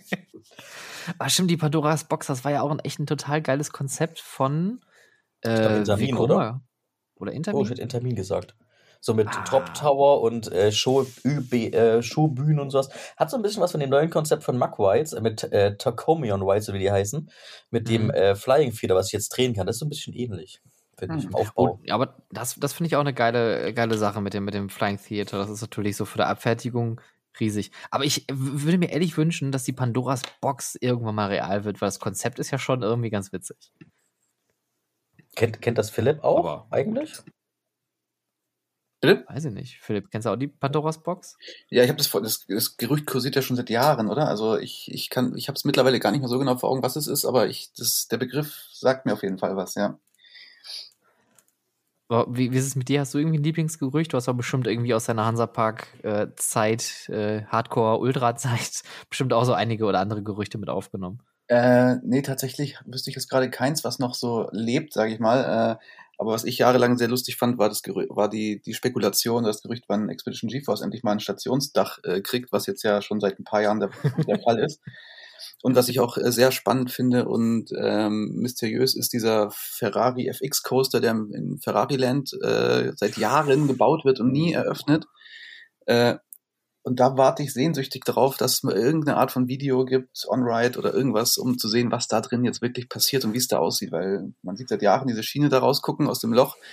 Ich meine, es gab auch mal ein Video, wo man jetzt tatsächlich hat einen Wagen mal fahren sehen, aber das, ich weiß nicht, wie lange ist das her? Zehn Jahre oder wie lange bauen die das Ding schon? Das ist mhm. Ewig. sehr spannend, dieses ganze Projekt und also, liebe Grüße an Sven an der Stelle. Ich glaube, der war nämlich in dem Projekt so ein bisschen mit beteiligt ähm, und verrät natürlich nichts. Das heißt, wir sitzen jetzt alle und sehen nur diese beiden Löcher, die aus der Wand ragen, ja. mit diesen Achterbahnschienen. Und das gleiche Bild sehen wir jetzt witzigerweise ja auch in Malaysia, äh, wo sie so ein baugleiches Gerät dahingestellt haben, mit der Hoffnung, dass das eher aufmachen wird, als das in äh, Ferrari World. Stimmt, das, das ist diese, ist diese, Version auch in der Halle, aber äh, da guckt auch so ein relativ großes Stück dann raus, ne? Was ist, wie heißt dieser ja. Park? Ähm, ja, der ähm, Genting Skyworld. Skyworld, ja, nicht? Der sieht ja echt auch ja. ziemlich abgefahren aus. Man muss ja auch sagen, dass, dass ich glaube, wir haben ja dieses, das passt zu diesem Thema, was wir haben, diese Professional Theme Park Fans und Fan Professionals irgendwie, dass ich glaube, jeder kennt halt irgendjemanden, der irgendwo in der Welt schon Sachen gefahren ist, die mhm. halt noch kein anderer gefahren ist und sowas. Mhm. Oder halt hm. Monate mhm. vorher schon. Und ich weiß, dass diese Bahn in Abu Dhabi oder Dubai, ich weiß noch nicht, wo der Park jetzt, ich kann die beiden Niederlande halten, wer da, welcher Park irgendwo steht, dass das Ding ja schon gefahren ist. Ich kenne Menschen, die schon damit gefahren sind auch. Also es soll wohl auch sehr, sehr gut sein, habe ich gehört. Also wenn das ja irgendwann aufmacht, soll es wohl auch eine sehr, sehr gute Achterbahn sein, habe ich mir schon sagen lassen. Also bin sehr gespannt drauf. Ich habe auch gesagt, ich fliege erst nach Dubai, wenn das Ding aufmacht. Ich habe aber Angst, dass nach der Expo auf einmal ein paar Parks zumachen und man sich dann so fragt, wann ist der mhm. richtige, nach Dubai zu fliegen? Das ist natürlich auch hart. Ne? Das ist ja auch mhm. so eine, so eine äh, Region, die ist ja nur vom Tourismus abhängig. Und wenn da einfach keiner mehr hinfährt, dann sind die ganzen Parks ja auch überfällig. Und man sieht ja auch, dass die teilweise, also persönliche Meinung war noch nie da gewesen, einige Sachen so gebaut haben, die vielleicht nicht für die Ewigkeit gebaut sind. Ja, Erzähl wenn man mehr. Videos und Bilder davon sieht, äh, ich war jetzt persönlich auch noch nicht da, aber alle Videos, die ich gesehen habe, die Parks sind immer leer. Also auch die ganzen Indoor Warner Ja. Brothers World und so, da verlaufen sich gef- gefühlt so fünf Leute am Tag rein. Da, wie lange sich das Ganze hält und, und bezahlen lässt, sage ich mal, der Betrieb davon, äh, ist mir auch rätselhaft. Ja, ist das, das ist wahnsinnig, was er auch für, für, ähm, also die Bauten ja erstmal und dann natürlich auch die operativen Kosten da, Strom, allein die Klimaanlagen und dann Ja. das Problem mit dem Sand natürlich und dann, wenn du dann so einen Outdoor-Coaster hast, wie hier, ähm, oh Gott, wie heißt der? Formula Rossa? Ist der Ja. das? Der da? Ja. Okay. Wenn, wenn du mal überlegst, auch das geht ja auf, auf, auf, das, auf das Gebilde, ne? Der, das Wetter und so. Also, Mhm. was sie da an, an, an Maintenance fahren müssen, das ist bestimmt Wahnsinn. Ja, ich glaube halt, das ist die Investition in die Zukunft. Also ich glaube, da wurde auch nicht so viel Geld rein. Ich glaube, jeder, der da irgendwie Geld abgreifen kann, ist glücklich darüber. Aber eben genau der Moment zu sagen, wann fährt man hin, wo, bevor halt eben die ersten dann sagen, es lohnt sich halt wirklich so gar nicht. Aber Mhm. wenn du jetzt bedenkst, dass Saudi-Arabien jetzt auch mit einsteigt mit diesem Six Flags Park und so und er ja auch schon dieses riesige Winter Wonderland da gerade hochzieht mit diesen, mit dieser größten mobilen Achterbahn, diesen Skywalker 2, der aber eigentlich ja gar nicht mobil ist, das ist abnormal, was in diesen Wüstenregionen passiert. Hm. Ich, Mhm. ich finde das sowieso absurd, dass sie sich jetzt ein SeaWorld dahin bauen. Also Ja, das ist das find wirklich ich- einmal unnötig. Extrem befremdlich, ja. Okay, anyways, aber zum Thema Gerüchte, ähm, da fällt mir so ein, so meine, aus meiner Fanzeit noch, äh, aus der Warner Brothers Movie World in Bottrop Kirkhallen. Ähm, da war ich, glaube bestimmt ein Jahr vor der Übernahme und, und, und vor der, äh, vor dem Announcement, dass Warner Brothers is no more. Ähm, da ging aber der Buschfunk heiß und da habe ich auch noch nicht in dem Park gearbeitet, da war ich noch ganz normaler Season Passler. Da wurde aber auch ein wegdiskutiert und ja, und das passiert und, und Star Wars kommt und Star Trek und da, da, die, die heißesten Gerüchte waren am Rumspinnen, aber das war ein, sowieso ganz krass, weil ich meine, ich gehörte zu den vielen Jugendlichen, die gefühlt ihre komplette Freizeit dort verbracht haben. Jedes Mal, wenn ein neues Poster irgendwo äh, an die Wand geklatscht wurde, ähm, irgendwann zum Beispiel klebte mal so ein Harry Potter äh, Plakat dann irgendwo an der Stuntshow, direkt so, oh, Harry Potter Ride, Harry Potter Achterbahn, da sind alle ausgerastet. Und ähm, ich fand das so krass mit diesen ganzen Übernahmegerüchten von, von Warner oder Abgabegerüchten. Als ich angefangen habe, da zu arbeiten, da war es auch noch nie offiziell. Man hat aber schon so eine Inventur gemacht im Park, um den Wert der Anlage natürlich irgendwie schätzen zu können. Und äh, teilweise sieht man diese Aufkleber heute noch. Da sind so silberne Aufkleber mit einem Warner-Logo drauf und einem Barcode. Ähm, die haben eine Inventur gemacht von allen. äh, Also egal was, wirklich alles haben die äh, in Inventar gepackt und geschätzt. Und äh, da war dann schon so klar, okay, tatsächlich passiert hier irgendwas. Aber äh, der große Knall kam dann ja später. Das war auch eine interessante Zeit. Mhm. Und das Gerücht war, dass es Universal kauft oder was? Das habe ich ja nicht verstanden. Nee, das, also das Gerücht war eigentlich nur, dass Warner äh, verkauft, aber was wirklich genau passieren sollte, wusste keiner. Also da war auch noch nicht bekannt, wer den kaufen sollte. Viele haben sich natürlich gewünscht, dass die Universal Studios von Krefeld nach Bottrop wandern, aber wie wir sehen, das ist auch nicht passiert. Ja, das Krefeld-Thema war auch gerade so ein Ding. Ich habe auch mal, dass dieses professionelle Fan sein, dieses, ich möchte den Gerüchten nicht glauben, ich möchte Re äh, Gerüchte recherchieren. Ich bin ja wirklich irgendwann mit Freunden mal nach Krefeld gefahren, auf Ja. dieses alte Grundstück und habe die Zeitungsartikel recherchiert, ob das wirklich stimmt, dass Universal mal da hinkommen wollte so. Und das ist halt spannend, dass man eben, man kann Gerüchten ja auch entgegenwirken. Siehe eben Universal Krefeld, dass es ja wirklich fast gegeben hätte, wenn nicht gewisse Politiker, ich möchte keine Parteien nennen, damals halt gesagt hätten, nö, Ist aber sie das ist ja kein? Gerücht, das war ja schon ein Ja, aber Projekt. es ist so, ja, aber das ist so der Zeit, bevor so diese, also wo so Forenstrukturen neu waren. Ich finde, es gab so eine Zeit, wo das Internet da war, aber noch keiner so wüsste, wo er gesicherte Daten herbekommt oder man so rausbekommt, welchen Foren, welche Menschen halt wirklich äh, Einblicke haben, auch sehr, also ich bin immer noch fasziniert, es gibt ja Menschen, die seit Jahrzehnten in dieser Branche sind und auch immer noch Fan geblieben sind. Das ist auch noch so ein Thema, das hätten aufgreifen können, so, äh, so Mitglieder im FKF, die seit inzwischen ja, FKF wird ja bald 25, 24, 25 Jahre alt. Und da hast du ja in diesen Gründungsmitgliedern Jak Jakob Wahl zum Beispiel. Der ist auch bis heute Fan, aber höchst professionell inzwischen zum Beispiel. Aber Oh der ja. damals, was? Ich sag, oh ja. Aber es hat, mich so das so schöne Beispiele. solche. Auch Christian Arbus war dabei oder so. Und dann gibt's auch Menschen, die auch genauso das als Hobby belassen haben, die ihren Job haben, die Geld verdienen. Ralf Latotzki zum Beispiel, der ja wirklich, äh, der, der, liebevoll jetzt von mir genannt nerdigste Hobby-Freizeitparkologe äh, ist, den es halt irgendwie so gibt zum Beispiel. Das sind so Menschen, die mich auch faszinieren und die einem aber helfen können, die man erst kennenlernen muss, eben aus Gerüchten den wahren Kern herauszufiltern und dann halt eben auch, also weißt du, was ich meine? Das finde ich so faszinierend, diese Menschen. Mit denen unterhalte ich mich total gerne. Deswegen liebe ich die FGF-Convention auch so sehr, weil das ja dieser Raum ist, wo man die mal so treffen kann, sagen kann, hey, wie war das damals so zum Beispiel? Äh, ja, oder man fragt Sebastian Jonas einfach nach der Pandoras Box. Dann lacht er immer. ich glaube nicht, dass er darüber lachen kann, oder? Oder vielleicht mittlerweile schon. Ich glaube, noch und schon. Aber das, das, das finde ich auch gerade wieder einen guten, guten äh, Schwung zu unserem Ursprungsthema. Wenn man sich in der Branche so anschaut, wer ist eigentlich Fan wer ist bis heute noch Fan, aber hat sein Fantum auch zum Professional-Dasein gemacht. Ich finde, Jakob Wahl ist ja das beste Beispiel. Er ist ja jetzt auch noch äh, befördert worden. Der ist jetzt irgendwie, oh Gott, Chief Executive Officer von der IAPA. Oh Gott, das ist jetzt gefährliches Halbwissen. Der ist auf jeden Fall big in the game. Und äh, der kann sein, sein, sein Fachwissen, was er natürlich über Jahre lang als Fan natürlich äh, angehäuft hat, aber auch natürlich durch seine Zeit im Europapark, ähm, äh, das alles so zusammenwerfen und macht daraus natürlich das größte, beste Knowledge, was man haben kann, um so eine Position zu kleiden. Und wie du auch schon sagst, da gibt es ja noch ganz viele andere, wie äh, Ralf oder auch Achim, die machen ganz viele Bücher, ganz viele Fotos. Ähm, also ich finde das auch wahnsinnig, was sich da für Leute rumtummeln. Genau. Ja. Du hast es gerade selbst schon so abgeschlossen, da konnte ich gerade gar nichts mehr sagen. ich habe auch kurz, kurz überlegt, kommt da noch was? genau. Wie so eine PowerPoint-Präsentation bei einem Referat. Nächstes Slide. Äh, genau, also, ja, Achterbahn. Da heute. Wollen wir die Gerüchte noch mal auf, aufgreifen? Weil dann könnt ihr auch noch so eine Bataillon, also die, kriegt, wann kriegt Belantis eine neue Achterbahn zum Beispiel? Wann kommt der Giga Groß am Heidepark zum Beispiel? Oh, wie, oh, wann wir bekommt, können selber. Wann bekommt, oh, oh, oh, oh, Kerner, wir, wir streuen jetzt selber ein Gerücht? Ja, ja, ja, ja los, mach, mach. Nee, nee, warte, warte, warte, ja, äh, das ist eine super Idee, dass wir selber einfach mal ein Gerücht in die Welt setzen. Aber ich möchte noch ein Gerücht in die, in die Landschaft hauen, woran ich mich noch erinnern kann. Der Aquatracks im Innenraum von Kolossus im Heidepark. Boah, das ist ja. Das sind ja Spinnweben dran an dem Gerücht, oder? Also, das, das kenne ich gar nicht. Das, ist, das war, kam nach dem Gigacoaster im Innenraum, oder? War das davor oder danach? Das, ich weiß nicht, wie, wie das chronologisch angeordnet war. Das war auf jeden Fall, nachdem rauskam. Noch, von diesem Gigacoaster mhm. kann man ja auch noch Bilder und, und Konzeptzeichnungen irgendwo im Internet, glaube ich, finden sogar.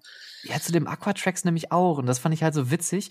Und dann gab es ja irgendwie dann ähm, das, also äh, es gab anscheinend Baupläne für, für einen Intermin Aquatracks, was im Endeffekt so eine Mischung aus ja, Intermin launched, äh, Fragezeichen Coaster ist mit so ein bisschen Wasserelementen, aber so kein richtiger Watercoaster. Das ist wieder ein Lotte World, ne, glaube ich, oder ja, genau. So, ja. Genau der. Ähm, ich glaube, auch der einzige, der gebaut wurde, ja. würde ich jetzt mal behaupten. Und dann gab es diese Zeichnung und irgendwann sind äh, diese Zeichnungen und Pläne bei Theme Park NL aufgetaucht. Und dann gab es einen riesen Bohai und oh, wow, wow, wow, wow. Und dann hieß es, das Projekt wird nicht stattfinden, weil es wurden Dinge geleakt. So angeblich oh. die Gerüchte, die kursierten, dass der Heidepark gesagt hat, wir bauen das nicht, weil das ist ja schon raus. Und das fand ich eine geile Story. Dass, dass, also wenn das wirklich so wahr wäre, da werden sich sicherlich im, bei Instagram Leute finden, die da mehr oder andere Informationen zu haben, dass eine Achterbahn nicht gebaut wurde, weil jemand was geleakt hat. Ja. Das ist schön blöd.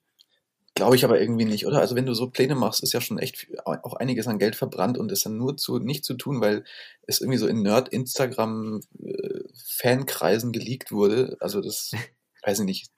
Glaube ich irgendwie nicht. Nee, ne? Ich, ich finde ja auch ganz spannend, was ich sagen muss, das Thema Intermin ist ja auch da so faszinierend daran, dass ja zum Beispiel so ist, dass ja, soweit ich das mitbekommen habe, also mein letzter Stand war der, dass Intermin hat ja halt schon die Zusage für ein Projekt bekommen, deswegen hat auch Stengel damals noch zwei letzten Projekte ja, damals diesen Gigacoaster geplant, der wirklich, der wäre jetzt so groß gewesen wie äh, Furio 5 irgendwie äh, und auch heute immer noch Top 10 Liste und sowas ähm, dass da sozusagen dann diese Idee dahinter war, dass eben der Auftrag an Intermin schon wie versprochen wurde und deswegen am Ende ja auch Desert Race rauskam, als sozusagen die kleinstmögliche Intermin-Komponente, die man irgendwie noch hatte bauen können. Und Aquatex habe ich nie gehört vorher. Ich würde es wirklich sehr, sehr, sehr gerne äh, die Pläne sehen. Also wenn du mir die, vielleicht kannst du dir eine Insta-Story mitpacken. Falls es die noch gibt. Wir können ja mal einen Aufruf machen. äh, Das ist ja schon so alt und Asbach uralt und der Heidepark wird ja sicherlich da nicht mehr aktiv dran arbeiten an diesen Plänen. Wenn die irgendjemand hat, können wir die uns ja mal zukommen lassen. ist doch verjährt mittlerweile bestimmt das Projekt. Kurz und schmerzlos. Danke bitte, das hätten wir gerne. Ja. Ah, ich, jetzt- ich bin jetzt gerade so. Ich, ich musste jetzt gerade gucken. Wir haben auch noch mal kurz Äh, über Bilantes reden? Nee. Wa- wa- Warte, äh, ku- ku- kurzer, kurzer äh, ähm, ähm, nach, äh, wie sagt man, Dings, äh, kurzer, ach verdammt, jetzt habe ich, jetzt hab ich ein Wort. Nachfrage nach? Kann man dir nach, helfen? Nach kurzer nach, nee, mir ist nicht mehr zu helfen. Kurzer Nachtrag zu dem. Äh, anscheinend laut Coasters and More. In letzter Sekunde sprang der Parkbetreiber Tussauds ab. Es wurde kolportiert, dass der LSM-Coaster der englischen Gesellschaft vor allem durch die ausgedehnte Thematisierung nebst Wasser, Flächen und Effekte zu kostenintensiv wurde. Deswegen hat man sich für eine klassische Hydraulik-Kapult-Achterbahn im Wüstenlook aus dem gleichen Hause entschieden. Ist auch Das geil, kann man so also stehen lassen. Ja. Wüstenlook, ja, ja, das kann man wirklich so. Das, also wenn du nochmal irgendwie Ideen brauchst für ein T-Shirt, ne? Hydraulik, Abschlussachterbahn im Wüstenlook. ja. Prima. Ob der ob Desert Race da die bestmögliche Alternative war, bezweifle ich mal. Aber gut. Na, die Bahn war halt schon halb gerechnet, hat man Geld gespart. Ja. Und war das damals schon die gleiche Gruppe, wäre noch spannend? War damals schon das mit Alton Mhm. Towers schon die gleiche Gruppe, wäre noch spannend zu wissen. Ja. Aber das War's. geht, glaube ich. Ja. Doch, Tu- Tussauds hat erst ja Alton Towers äh, und hier die Heidepark und, und die ganzen kleineren Sachen gehabt und dann haben sie sich irgendwann umbenannt zu Merlin Entertainments. Buy one, get one free. Wenn das, also, wenn der, also sagen wir es so, wenn das so wäre, dann würde ich noch mehr Würmer besitzen. Äh, also nicht wir, also Karls. Also, also die, wenn, wenn du mal einen Hersteller findest, der bei One Get One Free hat, dann ist, ich schick mir auf jeden Fall den Link. Ansonsten schickst du einfach mal Nick Varney vor und der macht das schon. Von Merlin. Der sagt, hier, zweitgrößter Freizeitparkbetreiber der Welt. Was gibt's denn mir? Ja, der war's, Naja. äh, ist das der, den ich, äh, äh, na, ist egal. Der, der, der ist übrigens, äh, ich, ich muss sagen, mein, mein Lieblingsfernsehinterview, was ich jemals gesehen hatte, ähm, das war mit Nick Varney. Nick Varney ist, beziehungsweise war äh, CEO wahrscheinlich oder COO, I don't know, von Merlin Entertainments. Er hat auch den ganzen Bums gegründet und äh, geleitet und auch mal mit viel Herzblut dabei. Und dann gab es ja diesen tragischen Unfall in Norton Towers beim Smiler. Und Mhm. dann gab es irgendwann eine, ein Interview, ein Fernsehinterview mit ihm und, ja, ich weiß nicht, BBC, I don't know, keine Ahnung, müsste man raussuchen. Und da hat er erzählt, ne, es tut ihm leid und bla und scheiße gelaufen, hat so ein bisschen den, den, die Ursache erklärt und hat dann gesagt, die werden es jetzt noch sicherer machen, die werden noch mehr äh, Prozeduren initiieren und alles doppelt und dreifach impfen. Und äh, dann sagte die äh, Reporterin, achso, wollen Sie damit sagen, das war vorher nicht sicher? Und da ist dem, da sieht man so für einen Bruchteil der Sekunde, da ist dem alles aus dem Gesicht gefallen und hat dann das wiederholt, was er gerade gesagt hat, dass es schon sicher war und viele, viele Prozeduren und das machen die jetzt aber doppelt und dreifach, um auf Nummer sicher zu gehen. Aha, sie implizieren also, es war vorher nicht sicher genug, deswegen wollen sie es noch sicherer machen. Und die hat dann bestimmt zwei Minuten lang nur auf diesen einen Satz rumgeritten und er ist so professionell geblieben und hat immer wieder das Gleiche wiederholt. Und als das Interview beendet war, hat man auch wirklich gesehen, also man, man kann sich wahrscheinlich vorstellen, was abgegangen ist hinter der Kamera, als die Kamera ausgegangen ist. Top-Typ, Ja, ey, äh, gerne wieder. So Das sind halt dumm. diese englischen Reporter, nicht? Das sind halt dieser, wie, also mehr also, also wie Bild, die wollen einen falschen Satz von dem hören, auf den Ja, sie die genau. ganze Story aufziehen können. Deswegen ist lustig, es schließt sich gerade so ein Kreis. Wir hatten doch am Anfang das Thema, unsere lustigsten oder komischen Freizeitparksmomente und sowas als Fan, wo ich damals ja von Juncker erzählt hatte, wo ich damals mit Gastlau und den Parkbesitzern zusammen saß. Das ist so krass, weil das war der Tag, wo ich Juncker besucht hatte und absolut fasziniert war von diesem Infinity Coaster.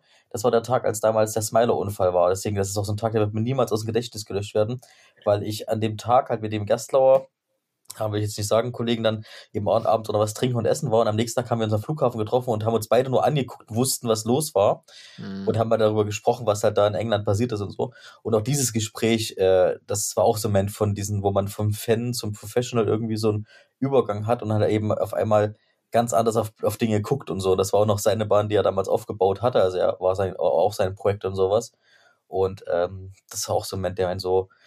Es gibt auch die negativen Momente, die man halt auch dann, die so im Gedächtnis bleiben. Ja. Wobei zum Glück solche Schicksalsschläge ja der Branche eher fern sind. Die passieren, ja. aber die passieren zum Glück nicht in so einer Häufigkeit. Ja. Menschliches Versagen war es, glaube ich, nicht. War doch hier der mm, überspielte ja. Knopf und die Kameraachsen, die nicht den Wagen gezeigt haben, dann genau. und Fehlinformationen von beiden Seiten, Techniker und Wart und Personal Operations. Ja, na gut, es, halt gibt, es gibt diese 99,999, es gibt irgendwann dieses eine Prozent, ja, was ganz weit hinten steht. Genau, den Faktor Mensch hast du halt immer, ne? Und das kannst du nicht beeinflussen. Da kannst du nur zu, zu einem gewissen Grade drauf einwirken, aber du kannst halt nie, genau, wie du schon sagst, zu 100% kann man nie irgendwas verhindern. Ja. Aber Kinders, hör mal, ähm, jetzt haben wir natürlich richtig nochmal runtergezogen. Ähm, wir, können, wir können ja nochmal Stimmung, wir können noch mal ein bisschen Stimmung machen. Und zwar, ähm, mein Lieblingsgerücht ist, ähm, dass es dann einen Freizeitpark gibt in Polen, der angeblich ähm, ein paar äh, Designs sich hat inspirieren lassen. Philipp, weißt du was da von diesem Gerücht? Äh, ja, habe ich am Rande mitbekommen, tatsächlich. Ähm, ja, ich weiß nicht, soll ich mal erzählen oder? Äh, ist, ist, das, ist das Thema schon, schon breit genug getreten oder, oder magst du über das Thema reden? Ja, also es, es wurde äh, in der Öffentlichkeit und auch bei Instagram, glaube ich, hinlänglich diskutiert, aber äh, ich kann gerne noch mal kurz abreißen, worum es da ging. Äh, ich bin aber ehrlich gesagt mittlerweile drüber weg und äh, will okay. jetzt auch nicht noch, noch weiter nachtreten. Ähm, ja, kurz gesagt, das Energielandia hat äh, ein T-Shirt bei mir ein bisschen sich stark inspirieren lassen. Und äh, das ist nicht mir aufgefallen, sondern vielen meiner Follower, die mich angeschrieben haben und das dann auch immer wieder auf der Instagram-Seite des Energiedandias kundgetan haben. Die haben dann immer fleißig Kommentare gelöscht. Ich habe versucht, da mal Leute zu erreichen, hat keiner geantwortet auf meine Anfragen und ja, äh, um da jetzt irgendwie Rechtsstreitigkeiten anzufangen, das war mir dann die ganze Mühe auch nicht wert, sage ich mal. Aber ärgerlich und ähm, hätte auch ganz anders laufen können, finde ich, weil hätten die einmal gefragt, zum Beispiel, hätte ich sicherlich nicht Nein gesagt und hätten die mir irgendwie, weiß nicht, irgendeine Art von Entgegenkommen gezeigt in Form von Freikarten oder was weiß ich, irgendwie ein Danke. Äh, also da hätte man, es hätte so viel anders laufen können. Äh, ja, aber so war es leider nicht. Ich glaube, da hatten wir ja bei Clubhouse auch so ein bisschen drüber gesprochen, ne? Dieses, dieses Thema, Leute haben irgendwie eine Passion, haben ein Talent ähm, können gewisse, haben gewisse Skills, die vielleicht auch irgendwie in einer Art von einer Kooperation oder einer Partnerschaft oder einer Zusammenarbeit irgendwie sinnvoll wären. Und dann ja. sollte man darauf ja auch zurückgreifen. Ne? Also, aber das ist ja da nicht, nicht, nicht passiert. Nee, ähm, aber du sagst, du bist mittlerweile drüber weg. Genau. Ähm, ich, ich, es ärgert mich natürlich immer noch, aber was soll ich tun? Äh, mir sind jetzt auch ein bisschen die Hände gebunden. Aber auf der anderen Seite, wie du schon sagtest, äh, wäre mir das eine große Ehre äh, und Freude, da mit so einem Park zu kooperieren oder wenn die offiziell angefragt hätten, ob ich ein Design für die mache oder wie auch immer es ist geartet wäre. Hauptsache anders als so, wie es lief, wäre das eine Riesenehre für mich und da hätte ich auf garantiert nicht Nein gesagt zu irgendwas. Also ähm, hm. ja. Aber hast du den Park noch auf der Liste? Also wirst du den nochmal irgendwann besuchen oder ist der für dich jetzt erstmal aus dem Sichtfeld? Nee, ich habe äh, lustigerweise vorletztes Jahr, es war kurz vor Corona, äh, von meiner mittlerweile Verlobten einen Besuch dahin geschenkt bekommen, den wir leider noch nicht einlösen konnten. Und ich werde definitiv äh, allein schon der Achterbahn wegen dort unbedingt ja. mal hinwollen. Aber ja, ich gucke das dann vielleicht ein bisschen mit anderen Augen an noch werde noch mal eine ausführliche Runde durch den Merchandise-Shop drehen. Und du wirst dann deine T-Shirts hoffentlich tragen mit dem ähnlichen Motiv. Ja, selbstverständlich. Und ich so, so schön provokativ vielleicht nochmal davor so ablichten mit Daumen hoch und dann, und dann Energyland wieder verlinken. Aber ich, ich, ich weiß gar nicht, ob es das immer noch gibt. Es war, äh, als die das Design geleakt haben, oder nicht geleakt, äh, kopiert, war das ja deren eines der ersten Produkte, die, die, die, in, die in ihrem Online-Shop hatten. Und mittlerweile haben die ja zu jeder Achterbahn auch äh, ausreichend Designs und Merchandise, T-Shirts, Hoodies und so, die jetzt auch alle in dem Online-Shop sind. Und ich habe neulich mal geguckt, da konnte ich es auf Anhieb gar nicht wiederfinden. Ich weiß nicht, ob die es mittlerweile still und heimlich rausgenommen haben. Aber wenn nicht, ist auch egal. Ja, man, man ist nicht nachtragend, ne? Nee, was soll ich, was soll ich denn tun? Ich habe denen im Nachmail geschrieben, auch die Person, die, mit der ich damals Kontakt hatte, Ähm, die hat nicht geantwortet. Viele meiner Follower, danke nochmal äh, an alle, die mich da unterstützt haben, haben da immer wieder an, ans Energielandia geschrieben. Äh, einfach still und haben nicht gelöscht, null Reaktionen. Äh, und wie gesagt, dann jetzt eine Rechtsstreitigkeit äh, über Ländergrenzen hinweg wegen einem kopierten T-Shirt-Design. Ja, mein Gott. Das, das ist den Aufwand auch nicht wert, glaube ich, am Ende. Ja. Und den Ärger. Solange keiner irgendwie persönlich verletzt wird oder irgendwie zu Schaden nee. kommt.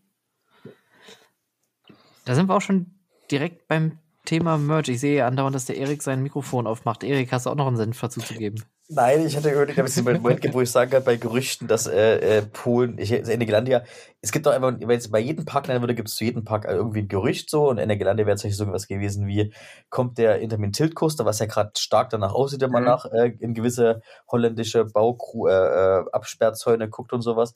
Oder zum Beispiel eben, es gab mal so lange Zeit das Gerücht, dass äh, Energelandia irgendwie bei B&M so einen Vertrag abgeschlossen hat für fünf Bahnen, wo sie eben fünf Bahnen zum Preis von vieren bekommen. Und das ist so ein Gerücht, was ich immer noch am spannendsten finde. Äh, und bei allem, was man, was sie halt bauen, so irgendwann ist halt auch die Inter, Intermin und Vicoma Achterbahn Sparte ausgereizt und so, aber als dann das Thema los mit den T-Shirts, dann bin ich auch voll auf Philips Seite das eine ist ja dann auch der Moment, wo halt eben das Fan-Sein aufhört, dann eben will man dann einen Anwalt einschalten oder irgendwas. Ich verstehe total, dass man da einfach dann, da macht man sich vielleicht einen Spaß draus. Ich weiß nicht, wie viele von diesen Copy, Copycat Landia-T-Shirts du vielleicht verkaufen konntest. Das fand ich aber noch so großartig. Ich habe äh, gar keinen verkauft. Ich habe das nur in den Shop gestellt, aber als ausverkauft. Ich habe beim Gewinnspiel so. eins verlost. Es gibt eine Person, äh, die, die tatsächlich eins hat, äh, aber das oh, verkauft ist jetzt offiziell nicht. Swiss, Swiss Coaster Enthusiast, glaube ich, war das, oder? Richtig, genau. Shoutout. Ja. Shoutout. So, Entschuldigung, aber sind wir, sind wir beim Merch. Er hat nämlich etwas Einmaliges, was es nur einmal in der Welt gibt. Das ist auch ein schönes Thema. Stimmt, so ein Unikat, so ein richtiges ja, Unikat. Da können wir vielleicht direkt beim Thema bleiben. Gibt es so Merchandise, fällt mir auch gerade ein, was euch so richtig beeindruckt hat? Oder was ihr sagt, boah, das war eine geile Idee? Ja, der, der, der Heidepark äh, Rafting Boot Aschenbecher. Danke, danke. Da, ich bin, ich bin absoluter Nichtraucher, ne? aber dieser Aschenbecher ist das Allergeilste, was ich je gesehen ja, habe. Ist wirklich, also ich würde, dafür würde es sich lohnen, anfangen zu rauchen. Also.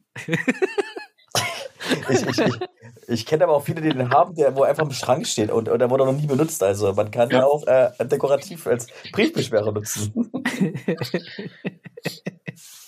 Ich finde das Ding Oder auch, was ich auch toll finde, sind äh, sämtliche Pokale und Medaillen, die es auch oftmals am, ähm, ich glaube, ich, ich, verbinde das mit Kolossos, ich weiß nicht, es gibt wahrscheinlich mit den anderen Bahnen im Heidepark auch. Hm. I survived Kolossos.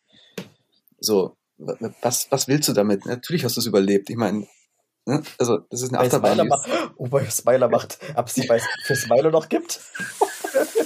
Ah, er musste raus. Ich weiß, ich bin auch inzwischen. Das war jetzt gerade nicht professionell. Ja. Aber er musste raus. Entschuldigung. Kannst ja rausschneiden. Du kannst es ja rausschneiden. Das du, liegt deiner Verantwortung des Blogs, des Podcasts. Ich, ich bin nur, ich bin nur Übermittler. Ja. Oh Mann. Aber es war, äh, ist da ist, ist jetzt natürlich auch ein schlimmes ich find, find, ich, Also ich finde diese, diese Art von Merch auch so ein bisschen merkwürdig und da sieht man natürlich auch, das ist so ein konzernweites Ding. Da wird irgendwie bei irgendeinem Großhändler eingekauft, da werden dann 20 Achterbahn-Logos hingeballert und dann wird das einmal auf 30 verschiedene Produkte ähm, produziert, dann kriegst du einen Mengenrabatt und dann geht's raus. Ja. Das ist ähnlich wie mit den Stoffbären oder so Magnete oder also da ist Merlin ja ist ja auch clever, ne? also muss man ja auch sagen, ist ja wirtschaftlich wahrscheinlich ganz, ganz gescheit, aber so als Fan denke ich mir so, ja, mittelmäßig. Hm. Ja, ich, ich, ich, ich muss sagen, eins meiner Lieblings-Merch-Sachen zum Beispiel, äh, das war damals, hat mich damals so, äh, es war damals viel zu teuer. Ich besitze es nur, weil ich es damals gewonnen habe. Und zwar, es gab damals eine Fanseite vom Europapark, die hieß Quiz Space. Die gibt es leider nicht mehr, soweit ich weiß. Ähm, unglaublich damals ganz tolle Baudokumentation, damals faszinierend. Und der hat damals ein Gewinnspiel gemacht und da habe ich damals von, äh, von Wodan so ein Balkenstück abgeschnitten, so als äh, mhm. gewonnen, was auch damals bei dem im Shop schon gab. Und ich glaube, Europack war damals, glaube ich, einer der ersten, der so Achterbahn-Restteile zu Geld gemacht hat irgendwie. Finde ich sehr faszinierend, aber ist auch bis heute eins der einzigsten Staubfänger, die ich im Schrank stehen habe, mhm. was so zu meinem Top-Merch irgendwie zählt. Halt, stopp, da kann ich nur einen draufsetzen.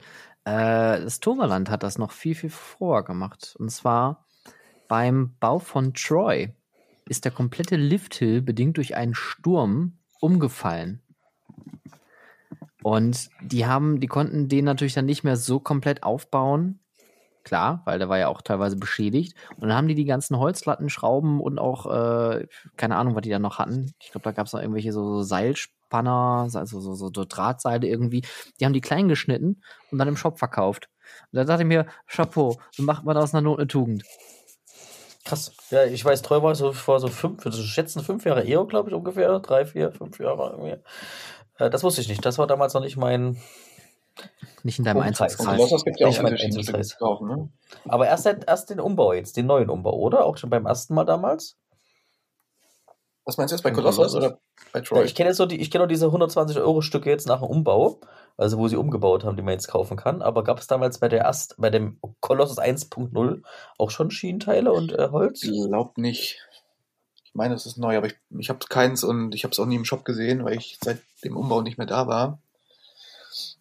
Ich weiß es nicht. Aber was sich auch generell zu so einem heiligen Gral an Merch entwickelt hat, sind ja so Achterbahnräder gebrauchte. Ne?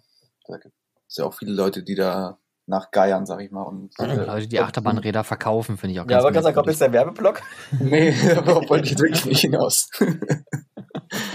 Aber es ist halt so, ich, ich kriege das auch immer mehr mit, dass die Leute das äh, ja, sich wünschen oder brauchen und ja, finde ich Also ich weiß, ich, ich weiß nicht, Philipp, weil ich, ich kann dir, ich könnte jetzt eine Kooperation mit Karls anbieten, aber es ist so, dass wir jetzt überlegt haben, wir, wir verlosen im Januar, da mache ich, äh, habe ich das Einjährige von meiner White Show ja bei Karls Live. Da machen wir, äh, mache ich so eine Folge, wo es um wie Achterbahn funktionieren, so technisch so, also so mit so PowerPoint-Präsentationen und sowas halt, so dass Mhm. Achterbahn sicher sind. Und da verlosen wir fünf Räder K2, fünf Räder Raupenbahn und fünf Räder vom Kaffeekann Express. Vielleicht Mhm. sollte ich aber auch überlegen, dass, dass wir das vielleicht doch in den Shop stellen sollten, um Geld machen. Für was kriegt man, was, was, für was kriegt man so ein Rad denn los, Philipp? Erzähl doch mal. Ja, das ist natürlich, äh, kommt drauf an. Also, was ich jetzt rausgestellt habe, äh, rausgest raus festgestellt habe, ist, dass ähm, wenn du so ein Rad hast, ist das erstmal wenig wert, bis du weißt, auf welcher Bahn wartest. Und da sind die Leute teilweise ja gewillt, deutlich mehr auszugeben, als wenn das irgendein generisches, unbenutztes Ziererrad ist. Aber wenn du sagst, es war hier auf Blue Fire drauf, dann weiß nicht, kannst du äh, sind Leute bereit, da wesentlich mehr auszugeben. Ja, das ist Ähm. Blue, Blue Fire haben ja manche auch schon auf ihre Beine und ihre Arme tätowieren lassen. Ja. Aber ich finde es so spannend, dass halt wirklich, du kannst, die Räder sind ja einfach normale Schwerlasträder. Die kannst du einfach in der Fabrik ja bestellen. Aber ich glaube, der Wert entsteht wirklich durch die Abnutzung und halt durch die Bahn Ja. selber. Hast du recht. Ja, spannend. das, das Ja, macht ja auch, genau. ist ja auch so ein so Andenken ja auch aus. Du brauchst so ein bisschen Patina, ne? Das muss ja auch irgendwie eine Geschichte erzählen. Ja, genau. Am besten immer noch mit, mit, mit Laufzeit von bis, dass du auch weißt, du bist selber damit einmal gefahren. Ja. Ich habe zum Beispiel, ein Freund von mir hat einen, Tri- also von Trips Trill hat er ein Rad von Carajo. Äh, und da steht auch sogar hinten so drauf so 2HL, also äh, hinten links 2 sozusagen. Finde ich irgendwie auch geil. Dass die Ach, krass, Techniker wie wissen, wo sie es hin und reinbauen müssen. Also ich habe hier, wenn ich jetzt gerade um die Ecke gucke, auch noch ein Rad stehen und zwar von Bandit, aber das ist auch schon bestimmt elf Jahre alt. Und viereckig, oder? Ja, gefühl, gefühlt ja. Was ich nicht verstehe, ist, da da hätte der Moviepark das eigentlich auch clever machen können. Äh, Ich habe mir damals, äh, Gott, ich, das ist bestimmt verjährt, von der Baustelle habe ich mir damals eine Schraube geklaut, äh, als die die äh, Liesel Weapon Achterbahn klein gehauen haben. Wenn sie da noch was aufgehoben hätten, boah, da hätten sie auch ordentlich Asche mitmachen können. Hm. Da hätten sie die Bahn wahrscheinlich nochmal neu aufbauen können. Mit dem Geld. Ähm, äh, pass auf, ich habe hab eine Idee. Ähm, Ich hab, diese- darf, ich zu den, darf ich zu den seltenen Stücke, zu den seltenen Stücken noch was sagen? aber klar. Und, und zwar, ähm, das ist ein bisschen fies, aber wo wir gerade auch bei, das passt jetzt zum Thema Professional Fan und wo man halt vom Fan zum Professional wird zum Beispiel. Ich habe, das war mein erstes Jahr bei Karl Zucker, damals habe ich unglaublicherweise von, äh, von Eimerscore damals ein äh, Lego-Modell von damals, haben sie ja Rebranding gemacht. Ähm, Ach, von dem Zeppelin? Genau, diesen Zeppelin, da gab es ein Lego-Modell, was sie anfertigen lassen haben als Geschenk für ihre Geschäftskunden. Und das war mein erstes Freizeitpark oder halt äh, Nerd-Merch, was ich bekommen habe, was aber halt so eine, wie das eben ist mit dem T-Shirt, mit dem Copycat Landia T-Shirt zum Beispiel für Swiss Coaster Enthusiast. Etwas, wo du halt weißt, das haben nur sehr, sehr wenige so. Das ist auch nochmal so eine, was ganz irgendwie das, ich tut mir leid, dass ich das erzählen muss und dass viele jetzt wahrscheinlich NRL vielleicht auch die Jungs von Eimerscore anfragen, so, ey, können wir das auch haben, bitte? Oh, wow, wow. Äh, wow. ich, mir- es- ich, ich, ich, schicke nach Pader, Paderborn Entschuldigungsgrüße. Es war keine Absicht, aber das wollte ich gerade mal loswerden. Das ist noch so ein ganz besonderer Merch, der eben halt so Teil wird, wegen aufgrund, und ich glaube, es gibt auch so oft bei so Achterbahnpremieren, gibt es ja auch oft so Präsente zu einer Premiere oder so Sachen, Eröffnungen. Ja. Das finde ich auch noch was ganz Spannendes. Ja, so, ja, wenn du gerade bei Lego okay. bist, was ich auch, was ich auch genial finde, sind diese, das gibt's immer bei Etsy, dass du dir so Anleitungen kaufen kannst von so Achterbahnzügen. Da gibt's einen Typen, der baut äh, Achterbahnzüge und auch andere Dinge ah. aus Freizeitparks in Lego nach und verkauft dann die Anleitungen dazu und die, die Liste der Teile, die man braucht. Und dann kannst du dir daheim so ein Original, keine Ahnung, Ride to Happiness Zug aus Lego nachbauen, mit Schiene drunter und so. Finde ich mega. Ja. Ist auch ein Professional-Fan, wenn man so möchte. Ja. Und wie detailliert die teilweise sind, das ist wirklich äh, erstaunlich. Ja, vor allem, ich, ich, ich könnte mir gar nicht so was ausdenken, weil ich mir dann jedes Mal denken würde, ja, aber da fehlt noch dies, da fehlt noch das. Also dieses minimalistische Denken und in wenigen Lego-Bausteinen dann plötzlich sowas irgendwie zusammenzustecken oder auch die, äh, ähm, ich glaube, diese Klugheim-Kulissenteile, die hat er jetzt ja auch zuletzt als Modelle gemacht, die sehen Hammer aus. Aber ich wäre nie ja. auf die Idee gekommen, dass man das so zusammenstecken kann, dass es so fantastisch aussieht. Ja, oder auch diese Miniaturen, diese Skylines quasi. Da gibt es auch eins vom Hansapark, glaube ich, wo dann das Holstentor, das besteht irgendwie oh, aus ja, vier Teilen oder so, ist total winzig. Ja. Aber in Summe erkennst du sofort wieder, was es ist und es sieht echt richtig cool aus. Ja, mega gut. Kinders, es fühlt sich so an, als ob ich schon fast zwei Wochen mit euch sprechen würde. Deswegen würde ich sagen, wir leiten mal das Ende ein. Und zwar habe ich noch ganz spontan äh, auch für euch eine Frage, ähm, die ich sonst normalerweise nicht stelle, aber in diesem Rahmen passt sie ganz gut. Was sind eure persönlichen drei äh, oder Top drei Merchandise-Artikel, die ihr besitzt oder Andenken oder Souvenirs, die irgendwie aus Freizeitparks und Co. stammen? Boah, das Habt ist fies ganz spontan zufällig was vorbereitet? Ich habe da ganz spontan was. Ähm, und zwar äh, ist das nichts, was man kaufen kann. Das habe ich irgendwie mal getauscht mit jemandem. Ich war nie selbst dort. Und zwar habe ich hier einen Original-Flyer von dem Walibi Strumpf aus dem Jahr 1999. das ist mittlerweile, glaube ich, der Walligator Park. Und das Ding ist sieht aus wie neu. Ich habe das immer in so einer Klarsichtfolie drin gehabt und manchmal, wenn ich das irgendwie in einem Stapel an anderem unnützen Zeug finde, blätter ich da durch und äh, freue mich. Das ist das wäre eine Reise in die Vergangenheit. Ja. Hast du auch so ein komplettes, äh, wie, so, wie so ein Comic-Sammler, so alles in eingeschweißt und noch irgendwie so ganz äh, chronologisch sortiert? Das hatte ich mal tatsächlich eine ganze Zeit lang, so zwei, drei Ordner mit Hansapark-Sachen hauptsächlich, so Jahr, äh, Eintrittskarten, Flyer, Zeitungsausschnitte. Das habe ich aber mittlerweile äh, an andere Fans weitervererbt. Ja, sehr, sehr löblich. Ja. Jahrelang Erik, gesammelt, aber dann dachte ich, gut, wenn ich jetzt umziehe in so eine kleine Wohnung und so, dann soll das jemand kriegen, der da Freude dran hat. Der, der es verdient hat. Ne? Also jetzt, weil du gerade sagtest, so spontan. Also ich hatte gerade schon gesagt, was ist so in meinem Schrank, also das Einzige, was so ein Staubfänger ist, den ich ausgestellt habe, bei mir ist dieses Wodan-Stück. Das ist so ein, keine Ahnung, Balk, also so ein Querstrebenbalken, 1218 irgendwas. Ähm, das ist einfach so eine Erinnerung, weil das so ein Geschenk war, so, eine, so ein Gewinnspiel, so ein Geschenk irgendwie. Das ist bei mir so, würde ich so dann sagen, so Platz drei irgendwie, würde ich sagen. Dein Wodan-Staubfänger. Ja, ah, der steht in einem Schrank hinter Glas, deswegen ist er keine Staubfänger. Also okay. Das war eine, best, eine der besten Investitionen meines Lebens für die Billigregale, so Glastüren zu kaufen. ähm, ich mache einfach kurz weiter, weil ich habe es gerade in meinem Kopf so durchgespielt. Ah, aber, äh, warte, ja, warte, äh, ja, da, da, geht doch, da geht doch die Spannung raus. Oh, ich, das, ich, ich, ich habe es gerade in meinem Kopf zusammengefügt. Dann schreib's dir auf. Okay, ich schreib's auf. Ich, ich nenne jetzt mal meinen Platz 3. Ähm, weil äh, das ist eigentlich auch nur was, was Kleines. Da bin ich in, in Japan drüber gestolpert. Die Japaner lieben ja, man weiß es ja, alles, was klein und äh, kawaii ist, niedlich und süß. Und die haben in den Disney-Parks von so gut wie allen Fahrzeugen so kleine Spielzeugautos. Ähm, und äh, von, von Achterbahnzügen, von Reitvehikeln, wie auch immer. Äh, Reitvehikeln, hm, genau, da spricht der Deutsche wieder aus mir raus. Reitvehikeln. Ähm, und die haben von Journey to the Center of the Earth, was mein absoluter Lieblings-Dark Ride ist, haben die so ein kleines Modellauto gehabt und da habe ich mich sofort drin verliebt und fand das so geil. Und habe dann einen Tag später in einem Laden entdeckt, dass es auch diesen äh, Dodon-Part-Zug von diesem S&S Launch Coaster, äh, den gibt es auch einfach mal so in einem Laden zu kaufen. So für okay. 10 Euro. Und da denke ich mir immer, warum gibt es das in Deutschland nicht? Ich möchte auch bitte irgendwie so ein, so ein, so ein Wodan-Zug Tarnanzug oder vielleicht so, so einen kleinen. Hier, der, der, der Mensch, der hier diese JB Coaster, der die Schienen macht. Wie wär's mal mit so kleinen Modellfahrzeugen? Da würde ich mich sehr Ja, drüber den- freuen. Es gibt ja schon, den- es gibt ja schon den Kollegen, aber den 3D-Druck hier. Äh, ich, äh, wie heißen die Nachnamen? Ah. Tobi und äh, Ja, genau. ich habe Mhm. gerade halt berühmt was berühmt aus Taron-Modellen dann halt in, mit seinem Bruder in den 3D-Druck gegangen. Ich habe da gerade Genau. den Namenshänger gerade. Ah, Tobi und But I know who you mean. Ja, stimmt. Die machen auch alles in, im 3D-Drucker und haben auch die Fahrzeuge da geprintet. Und so ein Taron-Zug zum Beispiel so als, als Modell, das wäre schon, ja. wär schon nice. die, Ja, die haben das ja alle schon. Die haben ja, die machen ja inzwischen sogar mehrere Größen. Also die haben inzwischen ja auch mehrere Größen schon, also so also verschiedene, wie nennt man das denn? Ähm, so Maßstäbe. Maßstäbe. heißt es. Genau. Und ich hab's, äh, wie gesagt, Tobias und Florian Otten heißen sie.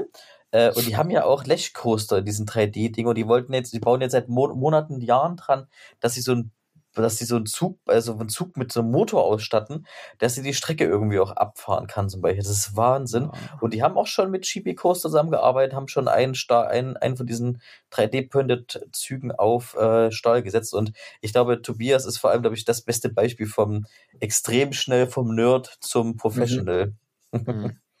Wer die Stimmt. Geschichte kennt. Philipp, was ist dein Platz 2? Mein Platz 2 ist äh, ein T-Shirt tatsächlich. Und zwar von der Achterbahn Dueling Dragons aus den Universal Studios in Orlando, die ich 2008 äh, fahren durfte. Damals noch im Dueling-Modus. Das wurde ja dann, ich glaube, kurze Zeit später nicht mehr gemacht, weil da auch irgendwie ein Unfall passiert ist mit einem Handy oder so.